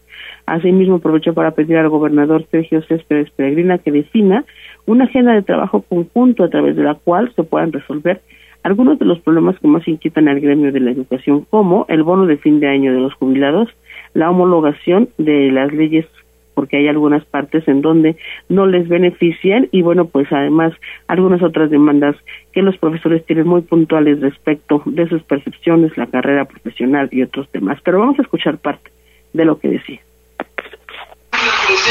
Una fracción del gran ejército intelectual, cultural y profesional que vela por la niñez y la juventud poblana. El gremio que ostenta la responsabilidad de formar a las niñas, niños, adolescentes, jóvenes y ciudadanos que serán el futuro de Puebla y de México. Decirle que los maestros somos responsables y entregados al servicio de la educación pública, pero también tenemos necesidades. En tanto que Sergio Salomón Pérez, gobernador de Puebla, ofreció su respaldo al magisterio poblano, reconoció su labor y se comprometió a mejorar sus condiciones de trabajo, ya que es necesario, dijo, dignificarlas. Estuvo presente también Isabel Merlo, acompañando al Ejecutivo. Ella es secretaria de Educación en la entidad. Es el reporte, Gallo. Muy bien, Lili, muchísimas gracias por toda esta información. Pues ahí está José Luis González, el nuevo líder de la sección 23 del CENTE. Y bueno, pues también rindió protesta del lado de la sección 51, Alfredo Gómez Palacios, quien encabezó la planilla naranja, también rindió protesta ya como nuevo secretario general, esto de la sección 51, que son los docentes del Estado. Gracias, gracias Lili. Siete de la mañana con 31 minutos y bueno, ya tenemos el reporte vial de nuestros amigos de Plataforma Ejecutiva. Gracias Toño, gracias mi estimado Toño que andas dando la vuelta por las calles de la ciudad y dice...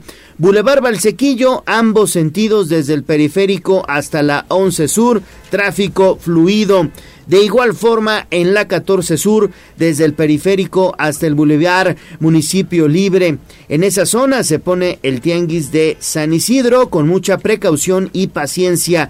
Periférico ecológico con tráfico fluido en ambos sentidos, desde el Boulevard Valsequillo hacia Cholula y también la zona del Hospital General del Sur hay mucho tráfico. En la zona del Hospital General del Sur, ahí sí hay mucho tráfico, precaución y paciencia. Gracias, Toño, nuestros amigos de los servicios de plataforma ejecutiva, de transporte ejecutivo. 7 de la mañana con 32 minutos. Vamos a hacer una pausa y volvemos ya con toda la información deportiva.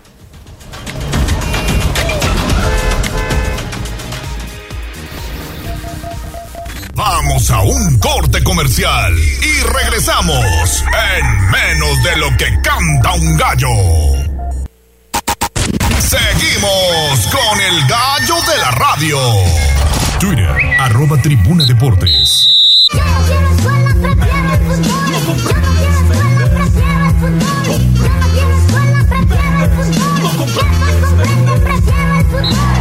Fútbol, béisbol, box lucha libre, automovilismo y todo el mundo del deporte con Ernesto Romero, Mario Montero y José Luis Sánchez Solá, el Chelis. Play Ball. Fútbol. Adelante, mi estimado Neto, ¿cómo estás? Muy buenos días. ¿Qué tal, Gallo? Muy buenos días. Buenos días a todo el auditorio. Vámonos rapidísimo con la información deportiva y con lo que sucedió este fin de semana. Arrancando, arrancando con lo que pasó el pasado viernes allá en Ciudad Juárez, porque el conjunto del Puebla pues regresó regresó a la senda de la victoria después de derrotar por marcador de dos goles a cero al conjunto fronterizo en un partido pues nada, nada vistoso, nada atractivo, donde de hecho el Puebla pues prácticamente no apareció en los primeros 60-70 minutos. Ya fue hasta la parte final donde termina definiendo el rumbo con par de anotaciones para conseguir una nueva victoria más, seguir en puestos de repechaje a falta de cuatro jornadas para que concluya el presente torneo clausura 2023 de la Liga MX y lo hace precisamente frente a uno de los rivales que pues buscaban o buscan todavía estar entre los 12 mejores del presente campeonato. Anotaciones por parte de Martín Barragán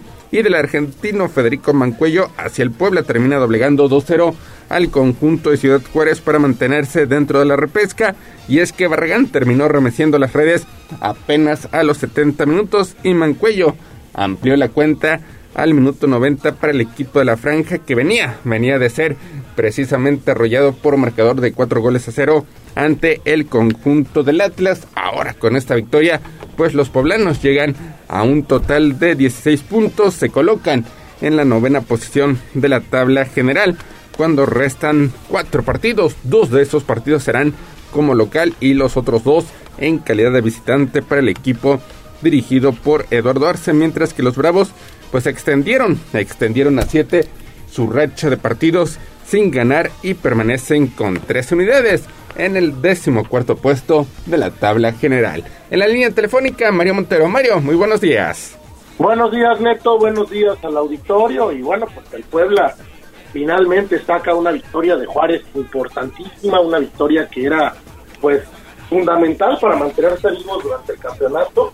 No podía el Puebla darse el lujo de perder y logra, pues, sacar ese, ese gol, ese momento eh, del segundo tiempo, donde el Puebla por fin rompe la, la barrera que había puesto el equipo fronterizo y pues una victoria importantísima que le cambia al Puebla la cara y que le permite seguir soñando con un lugar en el repechaje. El Puebla metió el acelerador, mi estimado Mario, ya prácticamente en los minutos finales de este partido que se desarrolló allá en la, en la frontera, metió el acelerador, bastaron por ahí eh, pues eh, esta aproximación que posteriormente se convirtió en el penalti que eh, pues tiró muy bien Martín Barragán. Y posteriormente en un contragolpe, en una descolgada, pues nada más y nada menos Federico Mancuello que bueno pues no es de lo más rápido que hay en el fútbol mexicano pero la verdad es que también metió tercera en cara la salida del el portero de la frontera y únicamente picotea el balón para meter un golazo y con eso fue suficiente para que el Puebla de la Franja hoy esté ya en lugares de repechaje, ¿eh? ya está en noveno lugar y todavía se puede colar a la liguilla, ¿eh? Sí, todavía tiene lugar para el repechaje, todavía el Puebla puede soñar, digo, obviamente tiene que seguir con algunos resultados que le den puntos, pero era el partido de vida o muerte y al final el equipo de Puebla pues saca el, saca el examen con una calificación sobresaliente. Y Eduardo Arce bien que mal pues ahí está luchando por la por la liguilla. Digo muy cuestionado muy complicado pero está luchando por la liguilla y eso pues es algo que hay que eh, hay, hay que valorarle hay que respetarle al técnico poblano Sí, exactamente, sobre todo eso, ¿no? Que finalmente el Puebla está ya luchando por entrar a la liguilla, que eso es muy, muy importante ya en lugares de repechaje. Y hay que aprovechar eh, ese nivel, digamos, de fútbol, ese, ese nivel de fútbol de regularidad, como bien lo mencionas, Jazz, es lo que hay que aprovechar con el Puebla de la, de la franja. Y, y sobre todo, de, de alguna manera, pues... Eh, eh, pues consolidar el trabajo que ha venido desarrollando Eduardo Arce en su primera temporada como director técnico y que pues siempre, siempre es eh, bueno un triunfo porque pues te da mucha confianza para cerrar de la mejor manera este clausura 2023. Así es, Eduardo Arce quien señala que esta victoria pues sabía, sabía que era muy importante para el transcurso de este campeonato, tenían que sumar de visitas sí o sí, lo cual lo acerca a su mejor versión, de acuerdo a lo que menciona el eh, timonel poblano, y pues también dice que con esta victoria están para aspirar al puesto entre 7 y 8, por lo que considera valiosísimo sumar estos estas tres unidades en calidad de visitante. Escuchamos parte de lo que comentó Eduardo Arce al término del partido. Mira, de esta última pregunta eh, es mucho. Esta victoria sabíamos que era, que era muy importante, teníamos que sumar de visita ante un muy buen rival y lo conseguimos. Y eso nos, nos acerca a nuestra mejor versión y anímicamente nos da este, este rush de, decir, bueno, viene Toluca a casa y hay que, hay que salir en nuestra mejor versión porque será un partido bastante bravo, pero nosotros estamos para aspirar a esto que dices, este, este puesto 8, 7, si, si, si se dan los números, pero esta victoria es importantísima. Y después de esto de, de abrirnos para jugar, bueno, son cosas que se trabajan, son cosas que, que vimos que, que ellos empujaban esa primera presión, pero que si la saltábamos una vez saltando la había espacio. Eh, y creo que, que, lo fuimos trabajando. El, el primer tiempo estuvimos erráticos en, en, algún, en algunos encuentros, pero mantuvimos el plan y creo que, que nos funciona. Ahí está Mario, parte de lo que comentaba Eduardo Arce después de esa victoria de 2-0 ante el conjunto de Ciudad Juárez, la quinta victoria en este campeonato. Pues es que le podrán criticar lo que quieran, pero finalmente ha mantenido el plan, o sea, esto es cierto, ha jugado de la misma manera contra todos los rivales, a veces le ha funcionado, a veces no, pero pues es lo que es, es para lo que hay con un equipo como como el como el Puebla para un equipo este eh, así de modesto en el plantel, pero eh, y pero pues que está funcionando y que está que está sacando los puntos y a ver si es suficiente para buscar un lugar en el repechaje eso es lo importante, es el, el objetivo que se definió al principio de la temporada. Perfecto, pues ese fue el partido entonces contra Bravos de Ciudad Juárez. ¿Qué viene para el Puebla, Neto? Viene, viene contra Toluca el próximo viernes a partir de las 7 de la noche. Una de las pruebas complicadas de las cuatro que le restan al conjunto camotero, tal vez la más difícil junto con la de Tigres. Ayer Toluca que pues mostró, mostró que está peleando los primeros cuatro lugares de la tabla general, que viene de obtener una victoria sumamente importante como local 3-0 ante Tigres. Un partido que ganaba con relativa facilidad 3 0. Al final se complica. Tigres se acerca peligrosamente. Pero ahí está el conjunto toludo mexiquense que es actualmente el subcampeón de la Liga MX que se reforzó precisamente con un ex jugador del Club Puebla, Maxi Araujo, que veremos cómo será recibido. Buen torneo de Maxi Araujo la con, Toluca. Del ¿eh? conjunto poblano y pues sí, de los equipos que más se le indigesta al Puebla en torneos cortos y que pues eh, no tendría que ser la excepción en este campeonato. Veremos, veremos, porque las victorias de Eduardo Arce pues han sido ante equipos de la parte baja de la tabla general. A los únicos importantes que le ha logrado eh, robar unidades es a Guadalajara con esa victoria por la mínima diferencia y el empate a dos goles ante el América en calidad de visitante. Así que Mario, próximo viernes, 7 de la noche, Puebla ante Toluca. Otro difícil, difícil partido para el Puebla. Ahí sí va a enfrentar un rival de muchísima calidad, a un rival que es el subcampeón vigente, que quiere seguir este, luchando, buscando un título y que trae jugadores de alta jerarquía. Ahí sí el Puebla tiene un, eh, un, eh, un enemigo complicado y pues tendrá que sacar lo mejor, lo mejor de su arsenal para poder competirle al Toluca. Es cierto que las victorias de Arce han venido ante equipos de media tabla para abajo, que es cierto que pues en Liga MX eh, este, hay que decirlo, hay jerarquías, el Puebla en cuanto a plantel, en cuanto a armado, pues no está como los equipos regios o como el América, pero pues tienes que aprovechar esas ventanas que tienes ante equipos un poco más modestos, ganarles y con eso conseguir tu lugar en el repechaje. Pues ahí está, ahí está el accionar y estaremos al pendiente de esta semana. Eh, otra situación que ocurrió este fin de semana, no apareció Anthony Silva como portero titular. Anthony Silva que tuvo algunos errores en el partido ante el Atlas, se equivocó con la selección paraguaya y Eduardo Arce pues decidió, decidió hacer cambio en la portería, puso a Iván Laraña Rodríguez que finalmente cumple en este compromiso, justa la decisión o no por parte del timonel Mario. Pues funcionó al, al- en el momento, yo creo que a lo mejor venía muy cansado Anthony, venía estresado después de que no tuvo la mejor eh, actuación con su selección, de que no tuvo el mejor el mejor partido y pues a lo mejor esa fue por ahí vino la decisión técnica que le acabó funcionando al Puebla, ¿no? Ojalá Anthony recupere su nivel pronto porque lo necesitamos, necesitamos que uno de los mejores porteros de la Liga MX esté en su nivel, porque eso, eso es indispensable para un equipo como el Puebla, pero pues ahorita funcionó, repito, yo quiero que esté de regreso Anthony, que esté en su mejor momento, porque vaya que lo vamos a necesitar. Exactamente, sí, yo creo que fue eso, ¿no? Que venía de una fecha FIFA, venía agotado un poco, cansancio muscular y decidieron pues eh, aguantarlo, que se recupere, que, que recupere la forma eh, Anthony, Anthony Silva y seguramente el próximo partido contra Toluca ahí estará de titular, ¿eh?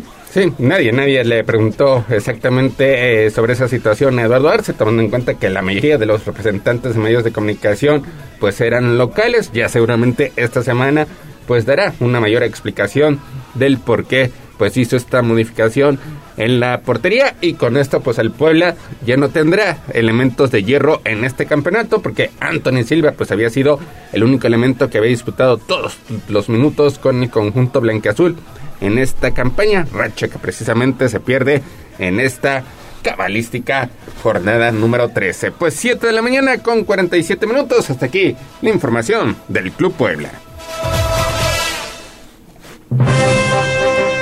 Vámonos con lo que sucedió el pasado sábado en el Estadio Azteca. Partidazo polémica. El costarricense Joel Campbell anotó en los descuentos de un partido bastante tenso que incluyó una aparente agresión del árbitro Fernando Hernández al jugador argentino Lucas Romero. Y el León termina rescatando el empate con las uñas a dos anotaciones en la cancha del América. También hubo intercambio de palabras entre Fernando Ortiz y Nicolás Larcamón. De hecho, pues aparece que la playera por parte del ex timonel del Club Puebla, pues lucía rota. No se ve en ninguna imagen eh, cuando, cuando es que le rompen, le rompen la playera. Terminan haciéndose de palabras. Los dos se van expulsados. Al final, Fernando Ortiz, en una breve charla con representantes de los medios de comunicación señala que con su mamá nadie se mete y pues ahí queda, ahí queda este partido que resultó bastante entretenido Mario, empate a dos anotaciones entre León y América. Entre argentinos te veas, Mario, todo lo No, que no, generaron, no, bárbaro. Muy buen partido, muy, muy entretenido, sí. Grave lo que ocurre con el árbitro que le acaba dando un rodillazo a un jugador, eso es gravísimo, eso ya, pues ya le dio la vuelta al mundo la imagen, dicen, es que aquí no hay bar, ¿cómo van a revisar este, la falta cometida por el árbitro? Dudo que vuelva a pitar porque pues ahí sí, no creo que eso se pueda arreglar, pero partido entretenido, el Arcamón acaba con la camisa rota, se acaban diciendo de todo, se van expulsados los dos técnicos, un partido eh, eh, interesante por lo que por lo por lo que sucedía en la cancha, no un ejemplo claramente, no un ejemplo, pero al final del día eh, logran logran el cometido, un empate 2 a 2 y bueno, pues Larcamón sigue demostrando el talento, sigue demostrando la capacidad, sigue demostrando que es uno de los mejores técnicos de la Liga MX eh, eh, fácilmente y bueno, pues enhorabuena y felicidades al técnico argentino del Club Puebla. Sí, sí, sí, la verdad es que fue un partido muy, muy interesante de, ida y vuelta. Eh, León contra América siempre son buenos encuentros, siempre tienen eh, esa rivalidad interesante hoy en el Estadio Azteca. Y bueno, lo, lo, que, lo que hay que destacar, ¿no? El, el, el, pundonor que tiene Henry Martin para estar siempre en la, en la cancha y mostrar eh, buen fútbol y ser protagonista. Termina una, una jugada que eh, se, se inicia por la banda izquierda como un contragolpe, luego él toma el balón prácticamente en media cancha, le mete el acelerador, eh, la, la, mm, pues prácticamente la entrega, digamos, a la banda derecha, viene el centro y él mismo la resuelve, ¿no? Un jugadón de Henry, de Henry Martin, ahí como de media palomita, resuelve eh, empujando el balón a las, a las redes y sigue metiendo goles este delantero mexicano que está en un excelente nivel neto y que es bien importante que hoy por hoy pues sean los delanteros mexicanos los que estén poniendo ahí la muestra en el goleo, ¿no? Sí, Henry Martin que seguramente será convocado en el próximo partido que tendrá la selección mexicana ante Estados Unidos porque no será fecha FIFA, así que serán solamente los elementos de la Liga MX los que podrían ser llamados por parte de Diego Coque, Henry Martin que en ese momento le daba la voltereta al marcador después de que Diego Valdés había igualado al minuto 63, pero apareció el costarricense Joel Campbell para decretar la igualdad al minuto 90. Con este resultado, León extiende a 8 su racha de partidos sin conocer la derrota, llega a 25 unidades para mantenerse en el tercer lugar de la tabla general, pero Mario eh, Nicolás Larcamón pues ha tenido un paso exitoso en el fútbol mexicano, le ha ganado a 17 equipos, pero al único que sigue sin poder derrotar Es es, el precisamente el América. Bueno, todo mundo tiene un coco y el coco de, de, de Arcamón es el América. Ya, ya habrá momento para derrotar al América sin duda alguna. Creo que la carrera del Arcamón sigue en ascenso. Es uno de los mejores técnicos hoy de la liga. Eso hay que hay que decirlo claro. Ya demostró lo que vale con el Puebla. Lo está demostrando ahora con el León, que tiene un plantel pues más competitivo, es un equipo más fuerte, es un equipo más completo. Entonces, pues nada, que digo, los, los, los malquerientes del Arcamón, que decían que era un técnico de equipos chicos, que era un técnico que, que no traía para más, pues ahora se van a tener que quedar muy calladitos al ver todo lo que ha logrado el argentino en este Sí, y seguramente, seguramente estos equipos se verán las caras más adelante. Veremos si ahí Nicolás Larcamón puede, puede encontrar la revancha, porque precisamente Fernando Ortiz también le recordó al timonel, eh, al ex timonel del Puebla, esa goleada que tuvieron en su enfrentamiento en los cuartos de final. Y hablando de partidazos, pues al término, al término de este compromiso se llevó una edición más del clásico tapatío. Ahí el ariete colombiano Julián Quiñones terminó firmando un doblete y el Atlas consiguió el empate a tres anotaciones con Chivas. Unas Chivas que ganaban 2 a 0, se vieron alcanzadas, volvieron a tomar la ventaja por marcador de tres tantos a dos, pero el conjunto rojinegro que ha ido de menos a más en esta parte del campeonato, pues rescata, rescata Mario el empate a tres anotaciones. Mario. Tuvimos, tuvimos ahí problemas de comunicación, pero ahí el ariete colombiano Julián Quiñones pues termina, termina firmando un doblete. Atlas rescata la igualdad a tres anotaciones con las Chivas.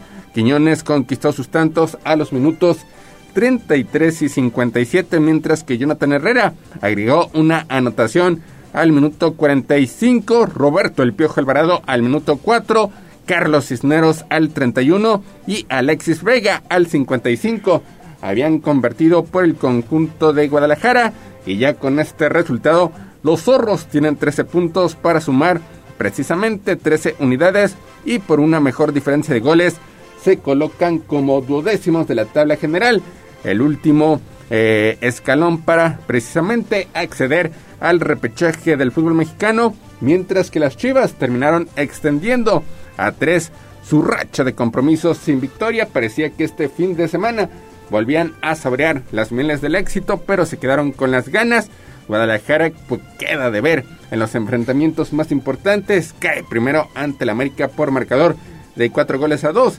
Si bien no sumó un revés, consiguió el empate, pero fue una igualdad. Jazz, muy buenos días, con sabor a derrota para el equipo dirigido por Paunovic. Estas chivas que un, en un, eh, bueno eso es eso te deja ver cómo está el fútbol mexicano que Sí. en alguna ocasión cuando iba a re- enfrentar a- al Puebla pues se veía que iba eh, pues era un rival complicado al final de cuentas sufre ese descalabro con la franja y es es, es esta cómo llamarlo irregularidad esta, este sabor que tiene el fútbol mexicano que la verdad pues no sé, no, te deja mal sabor de boca porque al, al final de cuentas, eh, si tú quieres, por ejemplo, si tú quieres eh, entrar en este tipo de quinielas para las eh, diferentes jornadas del, del fútbol mexicano, es sumamente complicado porque ya no sabes qué va a pasar. Sí, es el, el más difícil, el más difícil y precisamente las Chivas después de esa derrota ante el Puebla pues inician su declive. Habrá que ver hasta dónde les alcanza porque se han rezagado por lo menos en esa lucha que mantenían hace unas semanas de estar entre los primeros cuatro lugares. ¿Qué lugar está? La tabla general. Está en el séptimo, en el séptimo puesto. Todavía tiene posibilidades matemáticas de estar peleando por los primeros cuatro lugares, pero pues en cuanto a funcionamiento, muy lejos de lo que está mostrando el conjunto de Monterrey, Toluca, León y las propias Águilas del América. Ahí recibiría el repechaje si no estoy si no estoy mal, ¿no? Y Sí. hay que ver el la situación del Canelo, no, el se va a usar el estadio, ¿no? Es, Sí. el- es en la pelea del Canelo. Habría que ver ahí, ¿eh? Seguramente estarían jugando en el estadio En el Jalisco. Jalisco, pero ojo, podría estar enfrentándose al Atlas, entonces ahí le estarías dando la, ventaja, la ventaja, sí. al conjunto rojinegro de ser el local y pues seguramente tendrías que estar buscando otra sede. Por otra parte, el argentino Miguel Barbieri anotó en los minutos finales. El arquero otra vez, Gil Alcalá, realizó atajadas claves y el Querétaro se impuso 1-0 sobre Pumas para mantenerse con esperanzas de avanzar al repechaje. Y es que Barbieri convirtió el único tanto del encuentro al minuto 85, mientras que Alcalá, un exjugador de los universitarios, desvió por lo menos cuatro jugadas claras de gol, incluyendo una espectacular a los 61 a un remate del argentino Juan Dineno ante unos Pumas, ya es que les urge, les urge, pero de en serio, la llegada por parte de Antonio Mohamed, porque hoy los Pumas son penúltimos de la tabla general, solamente por encima de Mazatlán. A falta de cuatro juegos luce bastante complicado que Pumas llegue, bueno, incluso puedas encontrar un lugar de los, dentro de los primeros 12. Eh, esta es un desastre Pumas y ya para que te gane Querétaro es que si estás sumamente mal en tus tres eh, líneas, también para que la coña apriete, pues eh, gran actuación de Gil Alcalá. Por cierto, otro tache para la afición del conjunto queretano que por segundo partido de forma consecutiva pues se reportan con actos de bronca, no aprenden, no aprenden nuestros amigos queretanos que siguen con ese mal comportamiento. Veremos si la comisión disciplinaria que pues tendrá mucho trabajo este lunes da a conocer algún tipo de aviso, algún tipo de sanción para esta afición, precisamente que ya tiene tres partidos con público, pero al menos en dos de esos tres partidos, ante Pumas y ante Cruz Azul, pues su comportamiento no ha sido el esperado. Toluca termina venciendo a Tigres para apoderarse del segundo puesto, ya lo comentábamos en la sección del Puebla, mientras que los Rayados siguen con paso firme. El delantero uruguayo Rodrigo Aguirre y el argentino Germán Berterame firmaron sendos dobletes y el conjunto de Monterrey aplastó 4-0 a Tijuana para confirmarse como liderato del torneo. Así que ahí está el equipo dirigido por Víctor Manuel Bucetich, que no cae desde la fecha inaugural. Sí, es de otra liga el Monterrey, lo que está haciendo Bucetich calladito, calladito, pero mira, 11 victorias, un empate, un perdido, es de locos lo que está haciendo eh, Rayados. Y la otra cara de la moneda son los Cholos de Tijuana, quienes acumulan cuatro encuentros sin ganar. No han mejorado con la llegada por parte de Miguel El Piojo Herrera, que era uno de los candidatos para tomar las riendas de la selección mexicana. Se mantienen con 12 unidades en la decimosexta posición de la tabla general. 7 de la mañana con 59 minutos. Hasta aquí la información de la Liga MX. Vámonos con el fútbol internacional porque el estelar Karim Benzema se despachó ayer domingo con un triplete en 7 minutos antes del descanso en la goleada que tuvo el Real Madrid 6-0 sobre el Valladolid. Rodrigo Gous abrió la cuenta después de un lento arranque con un disparo cruzado a media altura dentro del área a los 22 minutos. Después llegó el espectáculo particular del francés Karim Benzema con tres dianas soberbias a los minutos 29, 32 y 36 para llegar a un total de 14 tantos en el presente campeonato y 22 en la campaña. Marco Asensio cuajó el quinto al 72 en una combinación en el área con Rodrigo que resolvió con un disparo a media altura. Lucas Vázquez selló la goleada en el tiempo de descuento con un tiro rasante cruzado a pase de Eden Hazard.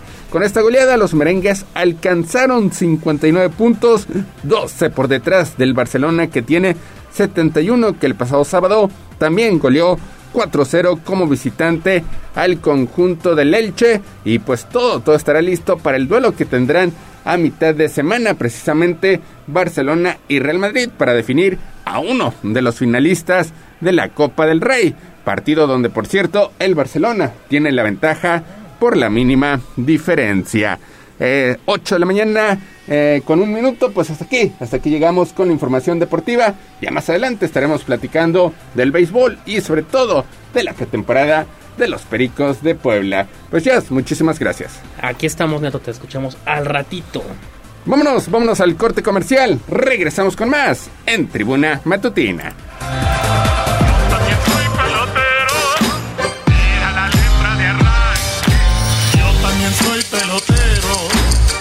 Ganó el tiempo. Hasta aquí, Deportes. Pero recuerden que todos los días tenemos una cita en Tribuna Matutina. Continuamos con El Gallo y la voz de los poblanos. Somos la magnífica y estamos en Puebla. En el 95.5 FM y 1250 AM. Atlixco de las Flores. 99.9 FM. Y en Zacatlán de las Manzanas. 88.3 FM. La magnífica. La patrona de la radio.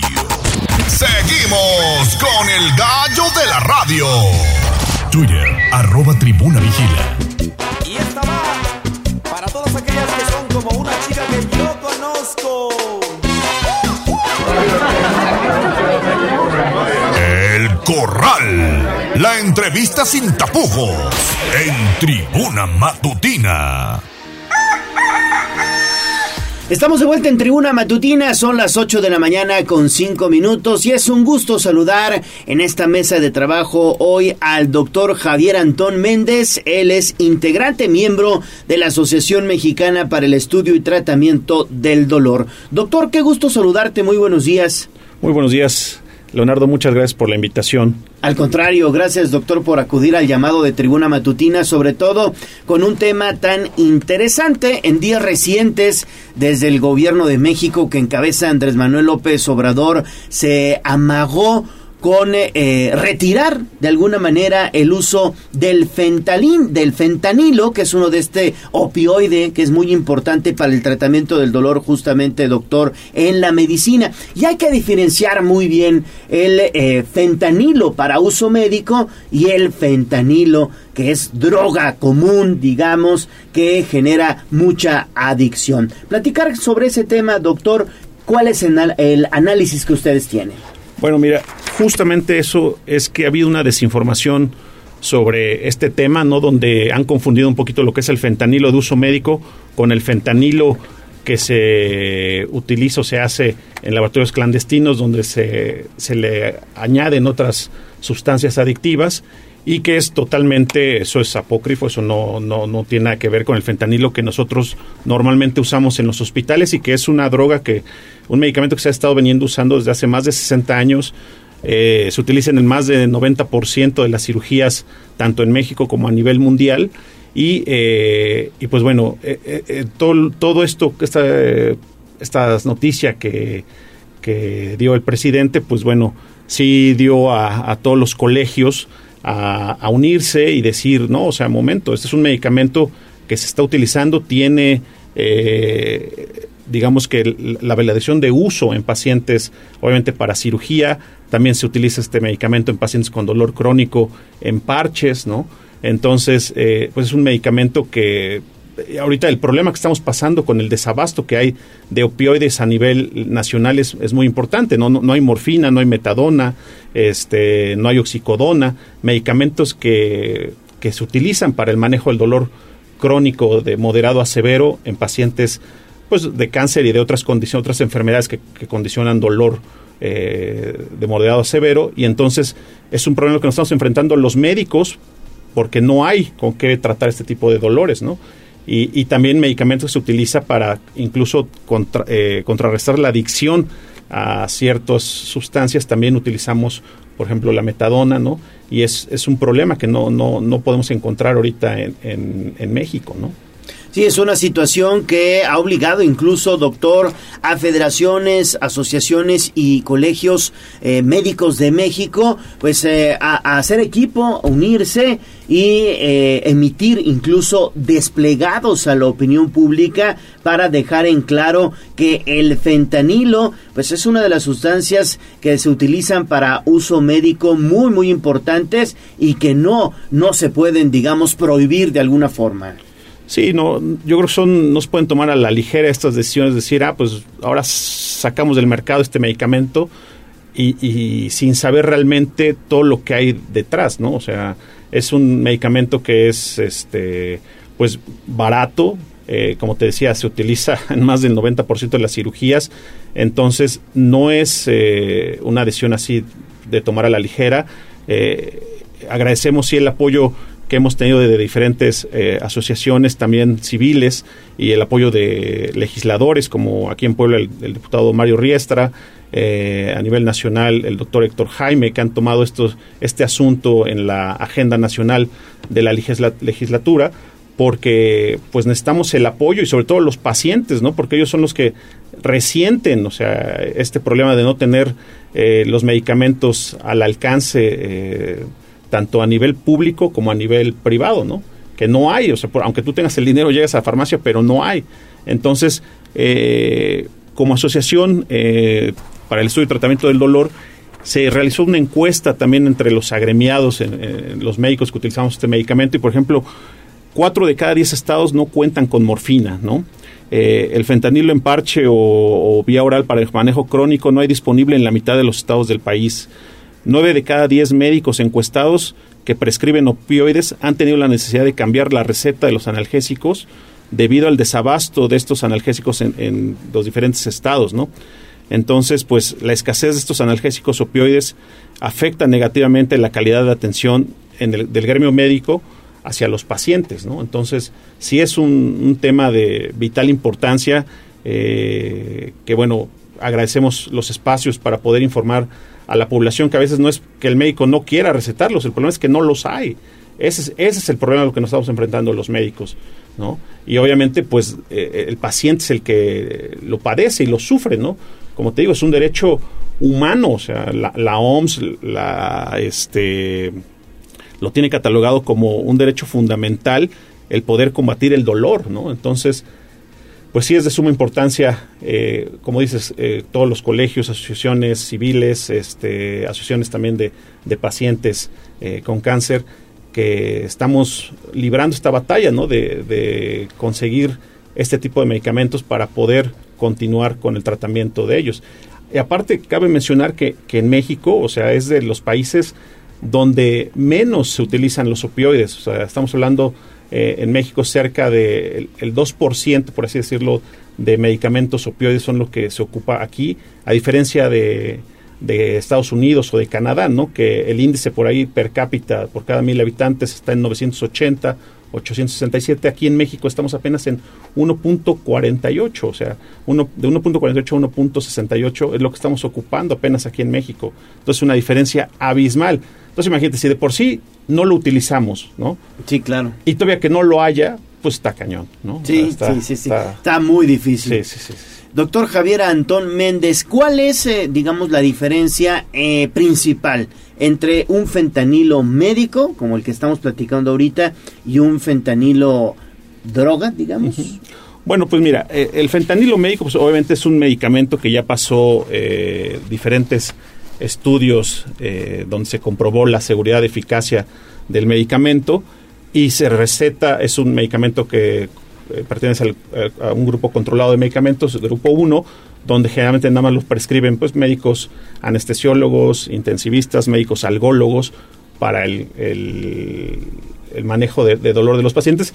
Y otra cosa es ya eh, el fentanilo que se consigue, eh, te- como te decía, en laboratorios clandestinos. en Que se por- fabrica, que se en labora- narcolaboratorios Sí, sí, incluso, sí, ¿no? Exactamente, en forma líquida o, o polvo y que ya lo mezclan con otras sustancias eh, como heroína, otras sustancias para a- añadir un, un poder adictivo más, más importante y que lo y que obviamente sí es, sí es peligroso porque ese sí no es un no es eh, un medicamento que esté regulado ni es ni, ni sabes el gramaje exacto no entonces son cosas totalmente diferentes donde obviamente sí o sea no puede o sea es, es de mucho riesgo utilizar este tipo de, de pastillas que, que venden para, para drogarse no entonces eh, sí es muy importante hacer la diferenciación ¿no? de lo que es el de fentanilo de uso médico, ¿no? que requiere una receta, requiere un, un especialista para prescribirlo, aquel que a lo mejor consigues en, en narcotienditas o en laboratorios para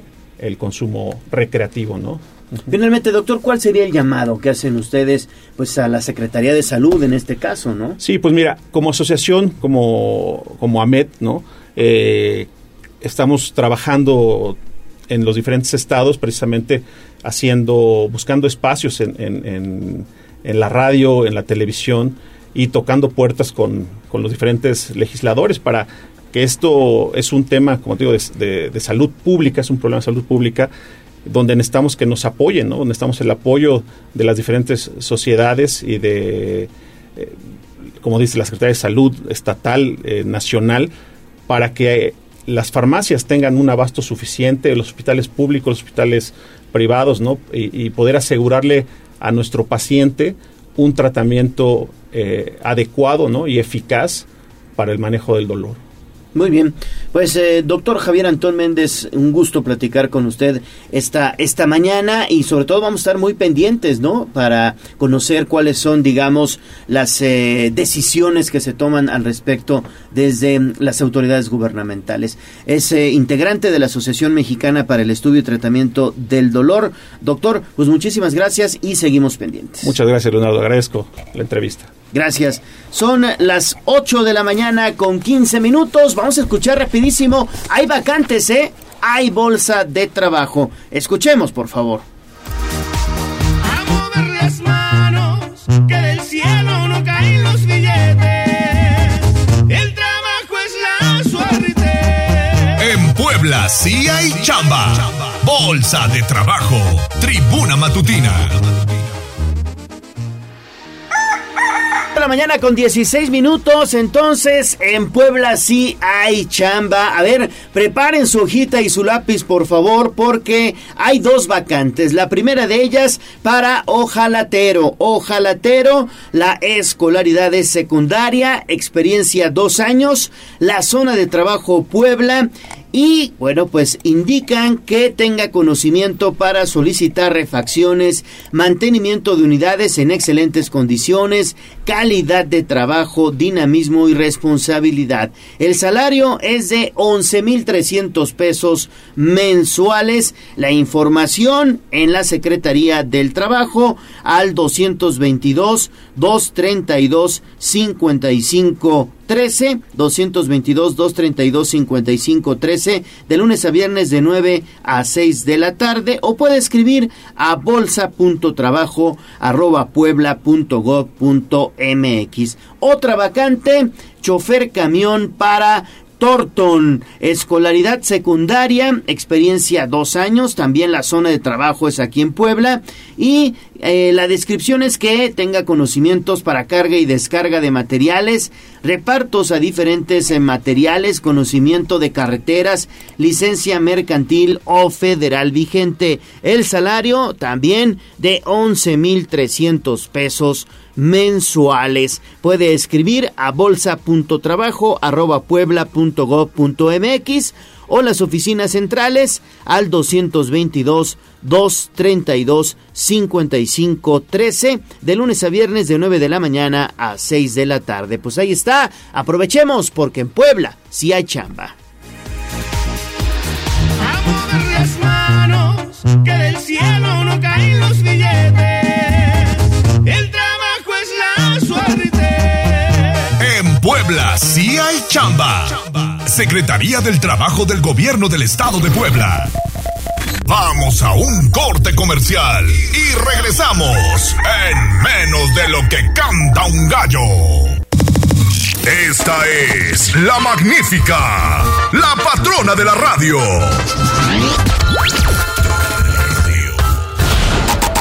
Seguimos con el gallo de la radio. Instagram, Tribuna Noticias. Me siento muy contento, me siento muy feliz.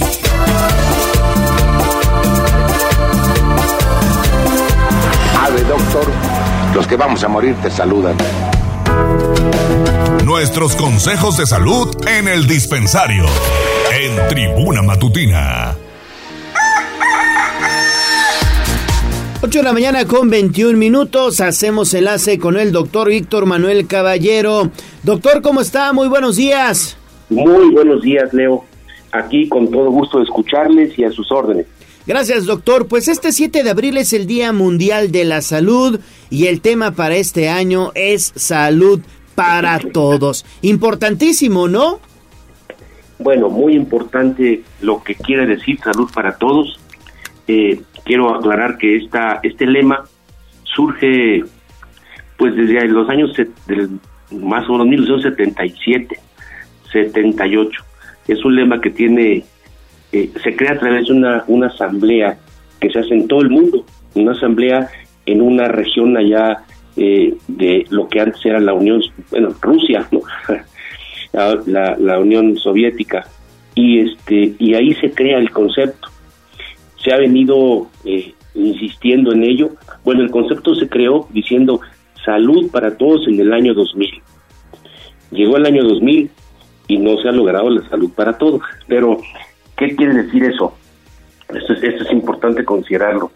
Eh, salud para todos es un anhelo, un anhelo que nos tiene que llevar no solo a los gobiernos, también a los ciudadanos. Quiere decir que todos debemos entender que la salud es un valor que tenemos que cuidar, que proteger, que, que, procurar, porque a veces vamos al médico solamente cuando nos duele algo, cuando nos pica, nos molesta, nos incomoda, pero el resto del tiempo no pensamos en la salud, solo la perdemos, solo pensamos cuando la perdemos. Entonces, ese es un llamado a la reflexión, ¿no? La, la, el Día Mundial de la Salud dice, pensemos que la salud es un bien que tenemos que cuidar. Y sí, efectivamente, pues hay muchas cosas más que hacer como gobiernos y ciudadanos. Y sobre todo también saben que sería importante destacar que eh, la salud se puede recuperar incluso haciendo acciones eh, de concientización entre nosotros mismos. Es decir, si yo eh, dejo de, de beber, si yo dejo de fumar, si yo dejo de o cambio mi forma de alimentación, todo eso importa para recuperar nuestra salud, nuestros hábitos, pues. A veces muy pequeños cambios, pequeños cambios graduales, pueden marcar la diferencia, Leo. Como bien dice, por ejemplo, ¿no? Eh, le voy a poner un ejemplo concreto. Hay, es muy común que la población mexicana tenemos eh, reconocido un alto consumo de bebidas azucaradas, que sabemos que además nos llevan a niveles de azúcar altos, que somos el país con altísimos niveles de diabetes, de obesidad, y si nosotros decidiéramos decir, a ver, hay quienes consumen varios latitas o una gran cantidad de, de refresco, voy a disminuir una cuarta parte del refresco que tomo. Eh, Este pequeño 25% tendría un impacto considerable. Y si fuera el 50, muchísimo más. ¿Y cómo le haríamos con el 50? Yo siempre les he dicho, bueno, a mis pacientes, a mis amigos, a mis hijos, si vas a tomar un refresco en una reunión, en una fiesta o lo haces habitualmente, dilúyelo a la mitad, ponle poquita agüita. Eh, al principio te sabe raro, ¿no? Pero después te acostumbras, te vas acostumbrando y luego el sabor dulce ya no te gusta tanto. Tenemos que mejorar o cambiar nuestra palatividad, se llama nuestra, eh, lo que nos gusta, dulce, lo salado, bajarle un poco y de veras, Leo, esos cambios que tú dices son magníficos a favor de la salud. Exactamente, doctor, sobre todo eso y también lo que mencionabas hace unos momentos, la salud enfocada a la prevención y no únicamente a la atención cuando, sentem- cuando nos sentimos mal, ¿no? Sí, la, de hecho la prevención, además de más, mucho más barata, es la manera en la que podemos garantizar una vida larga y, y saludable, porque vamos a vivir más tiempo, eso es indudable. Las nuevas generaciones, México, ya estamos hablando de arriba de los 80, 85 años de esperanza de vida o más, ¿no? Mucho más. Pero mm, vale la pena que esos, después de que ahora la gente nos podemos jubilar a los 65 años, nos quedan 25, 30 años de vida más. ¿Y cómo queremos vivirla? ¿Con dolencias, con dolores o pues con gran eh, desempeño, con plenitud, eh, sin molestias eh, especiales o, o graves? Creo que hay que considerar que detectar a tiempo enfermedades, prevenirlas, cuidarnos, pues es la manera de garantizar una, una mejor calidad de vida. Muy bien, doctor, pues con eso nos quedamos entonces y que tenga un excelente inicio de semana, doc. Para todos ustedes también un abrazo fuerte y buena semana. Buena semana. 8 de la mañana con 27 minutos. Damos un giro a la información. El fin de semana inició la Feria de la Primavera allá en Jicotepec de Juárez. Ale Bautista acudió al sitio y esto fue lo que se encontró. Escuchemos.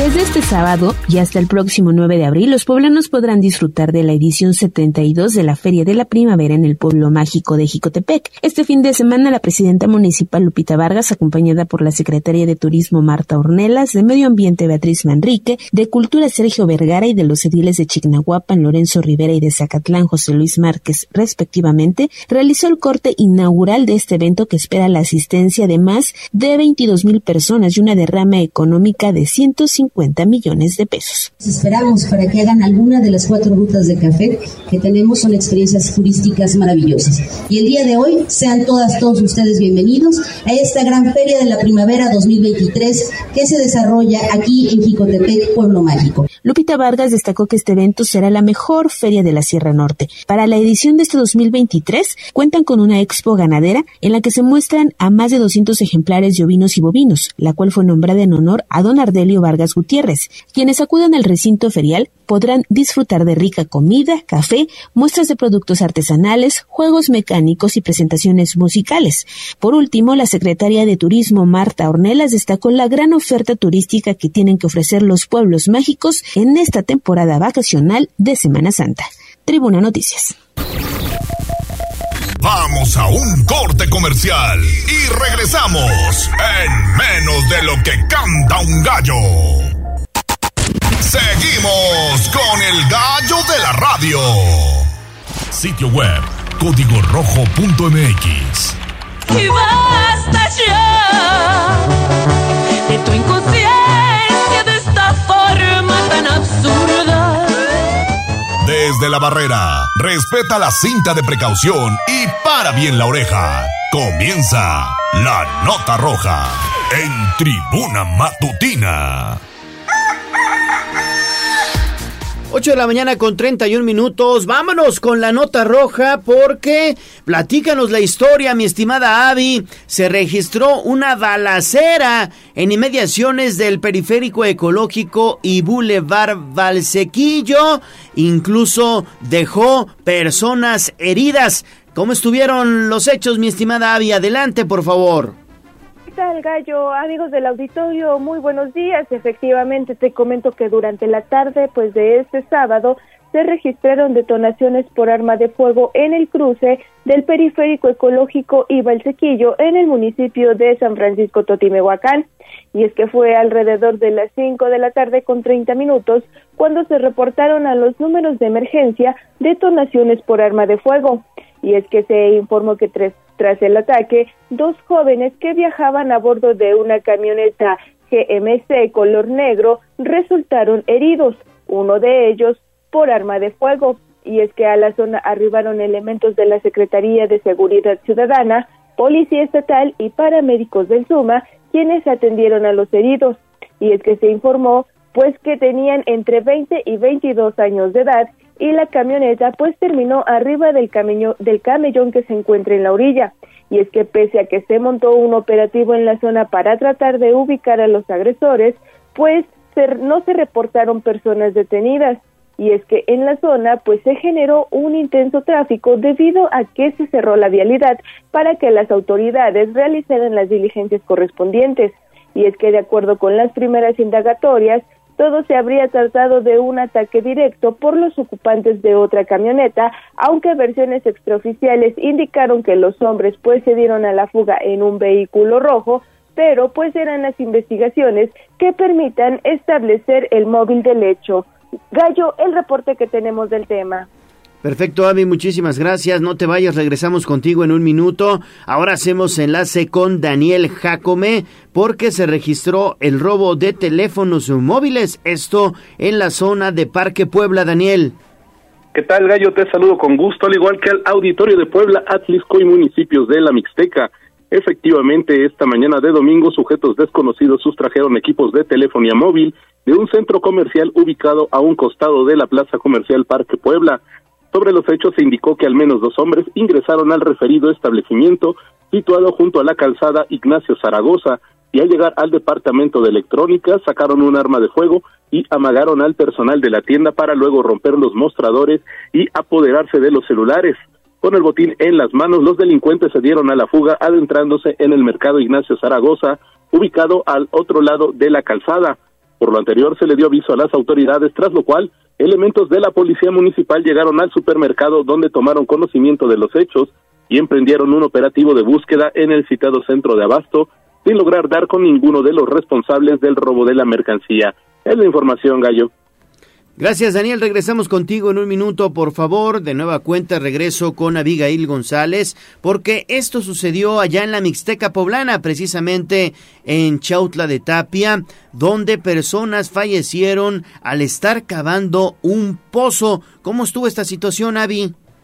Así es, Gallo, un hecho muy lamentable y es que intoxicados por monóxido de carbono, dos hombres perdieron la vida y siete más resultaron contaminados mientras realizaban una excavación dentro de un pozo ubicado en el municipio de Cheutle de Tapia.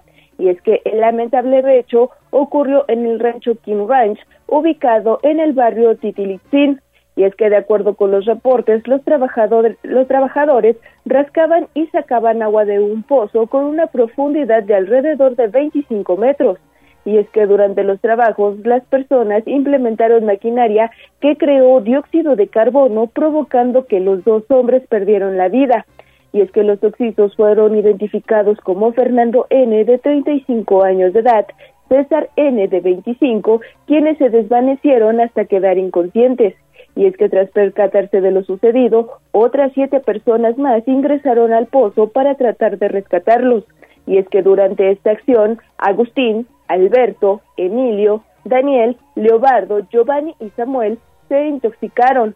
Y es que al lugar acudieron elementos de la Policía Municipal y paramédicos, quienes reportaron la muerte de los dos primeros hombres, mientras que los demás varones fueron trasladados a hospitales de la región para que recibieran la atención necesaria.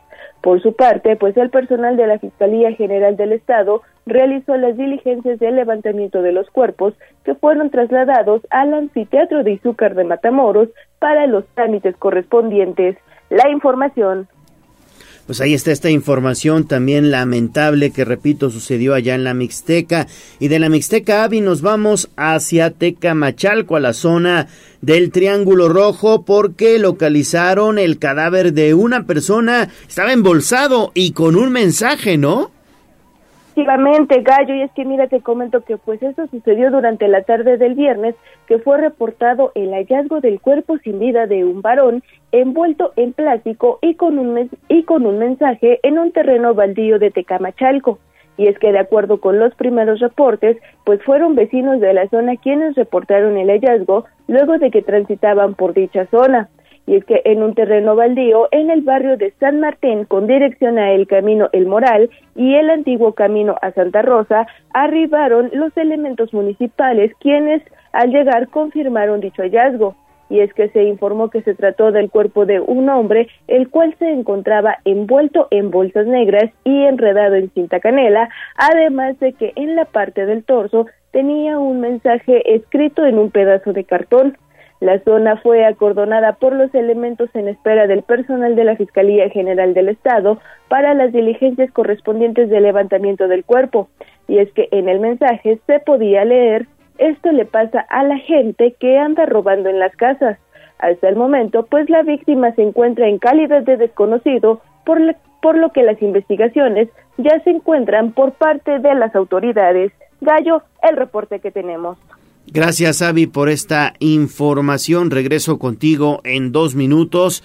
Y eh, bueno, pues también eh, con Daniel Jacome nos quedamos porque pues dieron más de 13 años de prisión a una persona por la violación a su hijastra. ¿No es así, Daniel?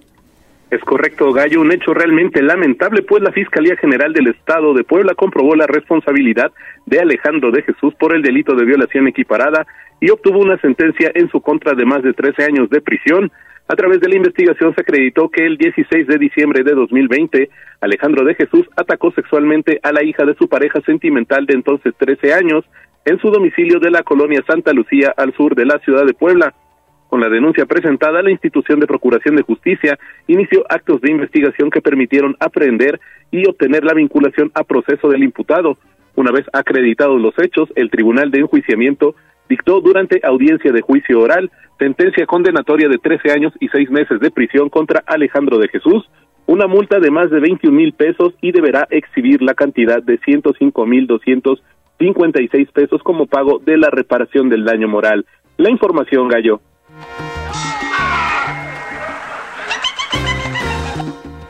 Gracias, gracias Daniel Jacome por toda esta información. Son 20 minutos antes de las 9 de la mañana. Hacemos enlace entonces con eh, Avi, con Avi, pero antes, primeras planas. Sitio web, tribunanoticias.mx. Un, dos, tres, cuatro. ¡Extra, extra! ¡Nuestra para la guerra! Al grito del boceador. Esto es lo más destacado de la prensa escrita en Tribuna Matutina Nacional. Mi estimada Abby, hoy todas las primeras planas destacan este lamentable y trágico accidente que se registró en la zona de Teotihuacán porque se incendió un globo aeroestático y desafortunadamente fallecieron integrantes de una familia, por lo menos dos de ellos. ¿No es así, Abby?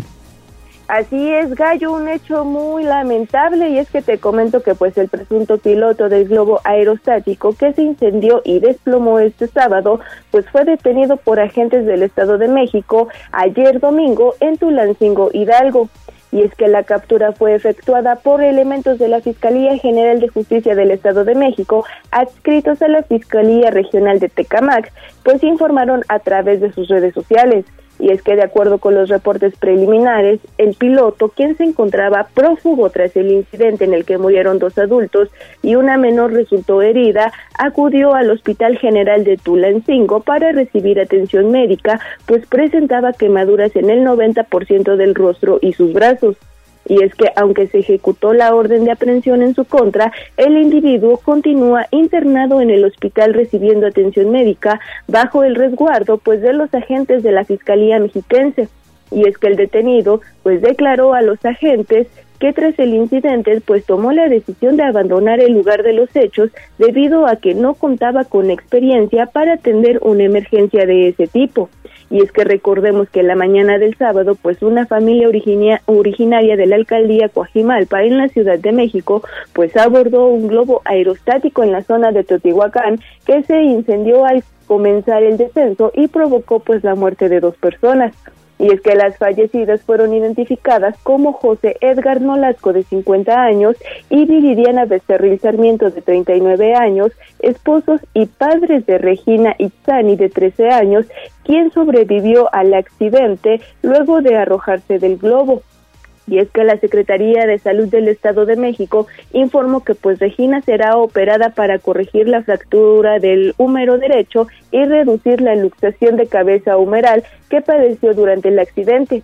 y es que la menor pues fue trasladada inicialmente al Hospital General de Axapusco por presentar politraumatismo, fractura y quemaduras de segundo grado en el cuarto por ciento de la superficie corporal. Y es que también pues una posible fuga de combustible en uno de los tanques fue la causa del incendio en la cabina de los pasajeros y pues al estar en llamas pues la joven pues decidió saltar mientras que su madre permaneció más tiempo en la canastilla del globo y al empezar a quemarse pues se arroja al vacío y pierde la vida. Gallo, es la información que tenemos del tema. Sí, sí, sí, lamentable lo que sucedió allá en Teotihuacán y sobre todo pues eh, pues es una una alerta para aquellas personas que buscan digamos acudir a, estas eh, atracciones un tanto extremas para que pues no lo hagan con personas que eh, muchas veces incluso ni siquiera tienen licencia para eh, prestar estos servicios o para o para volar. Y afortunadamente en este caso pues ya esta persona digamos el piloto del globo fue detenido verdad sí gallo este fue detenido pues cuando ingresó pues a este hospital. Exactamente ingresó ya pues muy muy eh, eh, dañado. Ingresó con con quemarú con quemaduras. Hay incluso imágenes en redes sociales donde se puede observar a esta persona a este hombre con quemaduras en el rostro hay que tener muchísimo muchísimo cuidado gracias gracias Avi por toda esta información son las 8 de la mañana con 44 minutos vamos a hacer una pausa y regresamos ya a la recta final de Tribuna Matutina. Vamos a un corte comercial y regresamos en menos de lo que canta un gallo. Esta es la magnífica, la patrona de la radio.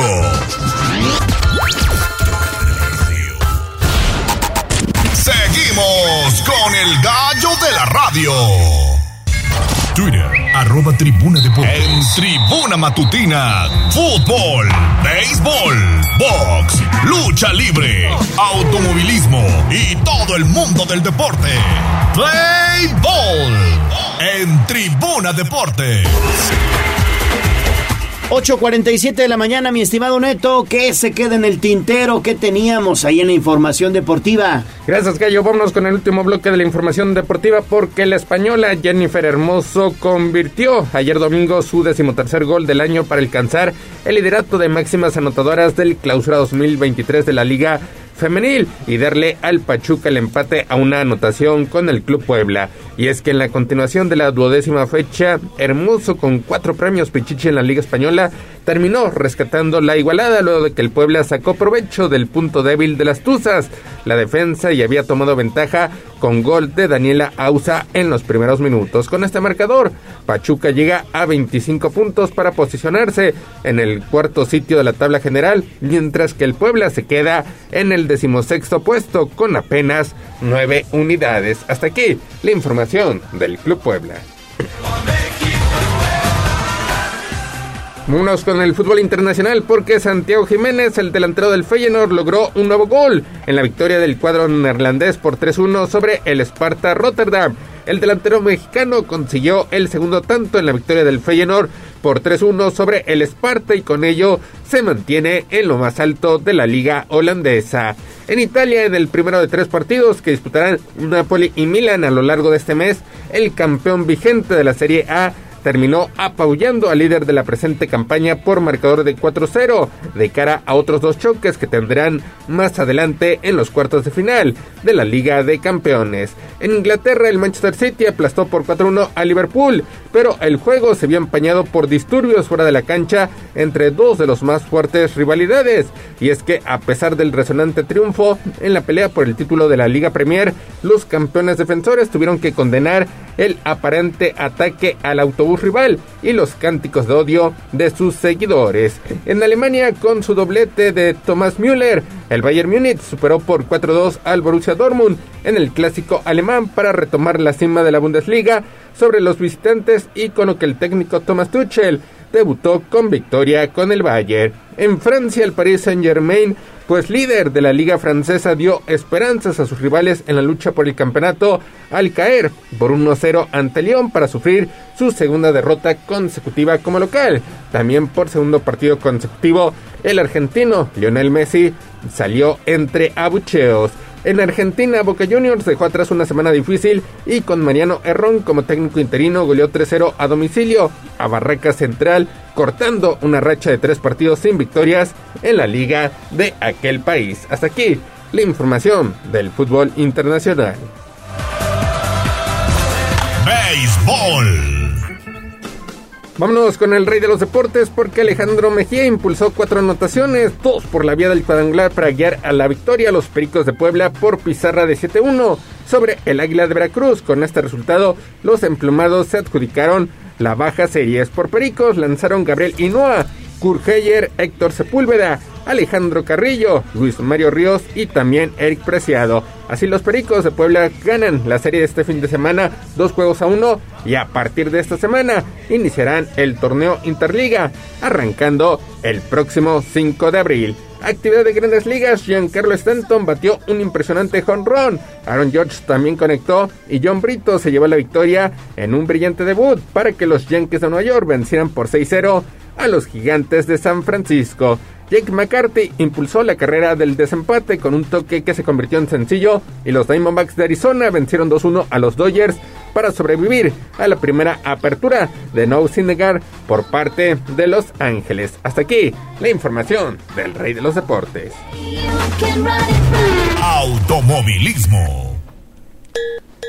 El piloto de Red Bull, Max Verstappen, ganó ayer domingo su primer Gran Premio de Australia en circunstancias extraordinarias, en una carrera bastante caótica de Fórmula 1 llena de drama desde la primera luz verde y hasta el banderín final. Y es que en el circuito de Albert Park, allá en Melbourne, Verstappen confirmó la supremacía de los monoplazas Red Bull y se escapa en la clasificación de pilotos, ya que aventaja ahora con 15 puntos a su compañero de equipo el mexicano Sergio Pérez que terminó en la quinta posición tras partir último en la parrilla de salida. Hasta aquí la información del deporte motor.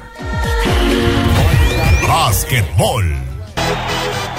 Jay Bronson y Curtin Grimes aportaron 27 puntos por los Knicks de Nueva York que aseguraron un boleto para los playoffs al derrotar 118-109 a los Wizards de Washington. Jamal Murray firmó 26 puntos y tapó un intento de triple de Clay Thompson en los últimos segundos para que los Nuggets de Denver superaran 112-110 a los Warriors de Golden State. Giannis Antetokounmpo totalizó 33 puntos, 14 rebotes y 6 asistencias para ayudar a que los Bucks de Milwaukee doblegaran 117-104 a los Sixers de Filadelfia, con lo cual se acercaron a la conquista del primer sitio de la Conferencia del Este. Hasta aquí la información del Deporte Ráfaga. Ya para rematar la información deportiva, Daniel Medvedev consiguió su cuarto título del año en la ATP al vencer ayer domingo por 7-5-6-3 a Yannick Sinner para levantar el trofeo del abierto de Miami. Medvedev tiene marca de 6-0 ante Sinner. Gallo, lo más relevante en materia deportiva. Muy bien, mi estimado Neto, pues muchísimas gracias por esta información y nos escuchamos ya mañana, martes 4 de abril. 8 de la mañana con 53 minutos. A ver, hay, hay información del periférico ecológico que ya empezó a cargarse de tráfico en el tramo que comprende de la 11 Sur y el puente de las Carmelitas. Vía Tliscayotl con tráfico fluido en ambos sentidos. Recuerden que hay obras, obras de reencarpetamiento en la 5 Sur, en la zona de Villa Encantada. Manejar con precaución. En cúmulo de Virgo en ambos sentidos, muy tranquilo, se puede circular sin problema. La 11 Sur, desde periférico hacia circuito Juan Pablo II, con tráfico fluido, ambos sentidos. De igual forma, el Boulevard Las Torres, desde Boulevard Valsequillo hacia Boulevard Atlixco, también fluido en ambos sentidos. Gracias, mi estimado Toño, y gracias también a todos nuestros amigos del Servicio de Transporte Ejecutivo que están pendientes de Tribuna Matutina con el gallo de la radio y la voz de los poblanos. Cinco minutos antes de las nueve de la mañana, ¿qué nos deparan los astros? Vamos a escuchar los horóscopos con Abraham Merino. Muy buenos días, querido auditorio. Les traigo unos breves pero muy útiles tips para esta semana. Comencemos con Aries. Es posible que estés pensando más de la cuenta en situaciones que no necesitas absolutamente para nada. Suelta todo lo negativo y confía en lo que realmente está por llegarte. Tauro. Necesitas tranquilidad para poder abrir tu mente y poder ver cuáles son tus verdaderos sentimientos y pensamientos. La tendrás esta semana. Géminis. Hay muchas energías negativas en tu vida y necesitas ponerlo todo del revés. Ver la vida desde un punto de vista acorde a lo que queremos en el futuro ayudará a visualizarlo todo. Cáncer. Te llegan nuevas oportunidades que no estás queriendo ver por miedo a lo nuevo. Podrías tener encuentros y comunicaciones con alguien que no esperabas. Leo, comprométete con todo lo positivo que tienes en tu vida actualmente. Sé constante y visualiza un futuro con éxito, si así lo quieres. Virgo, necesitas cambios y eres consciente. Solo tú te estás poniendo límites para no cambiar aquello que tanto necesitas. Libra, Necesitas salir de tu zona de confort para poder experimentar nuevas situaciones en tu vida. De ahí partirá tu evolución más importante y personal. Escorpio. Tienes cadenas difíciles de romper, situaciones que no terminan de estar bien y una actitud por tu parte no muy positiva. Rompe con todo esto para avanzar y buscar tu felicidad. Sagitario, se avecinan avances, pero avances realmente importantes, de esos que se mantienen en el tiempo. Capricornio, nuevos comienzos, nuevos contactos o simplemente la ilusión se apodera de ti durante esta semana. Acuario, no estás viendo lo que ocurre en este momento de la forma en la que te gustaría. Abre tu mente para poder darle otro punto de vista a lo que te preocupa. Piscis, te llegará el éxito y por fin la liberación de aquellas cosas que te atan. Y hasta aquí los horóscopos semanales. Soy Abraham Merino y te deseo una magnífica semana. Hasta la próxima.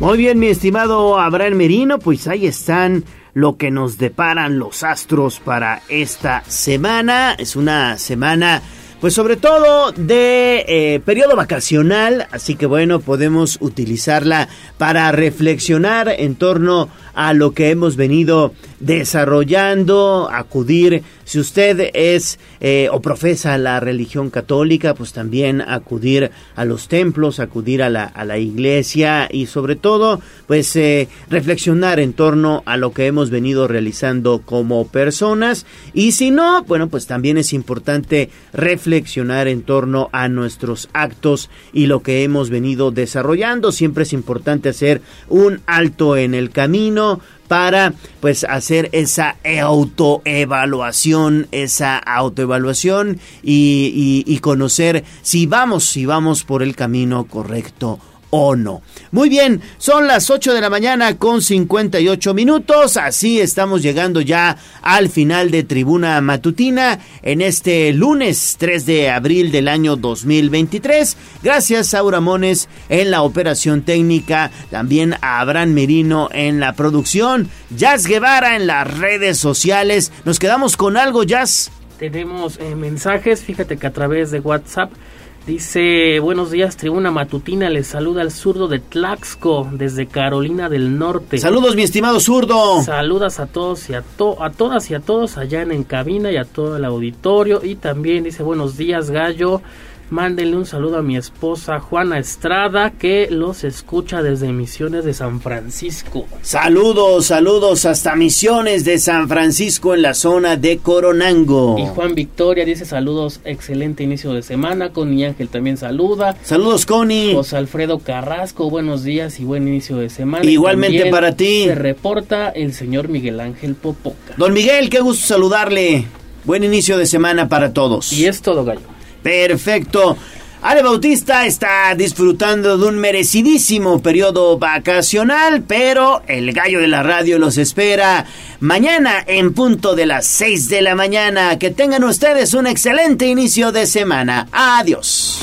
Adiós, amor, me voy de ti y esta vez para siempre Aquí terminamos. Tribuna Matutina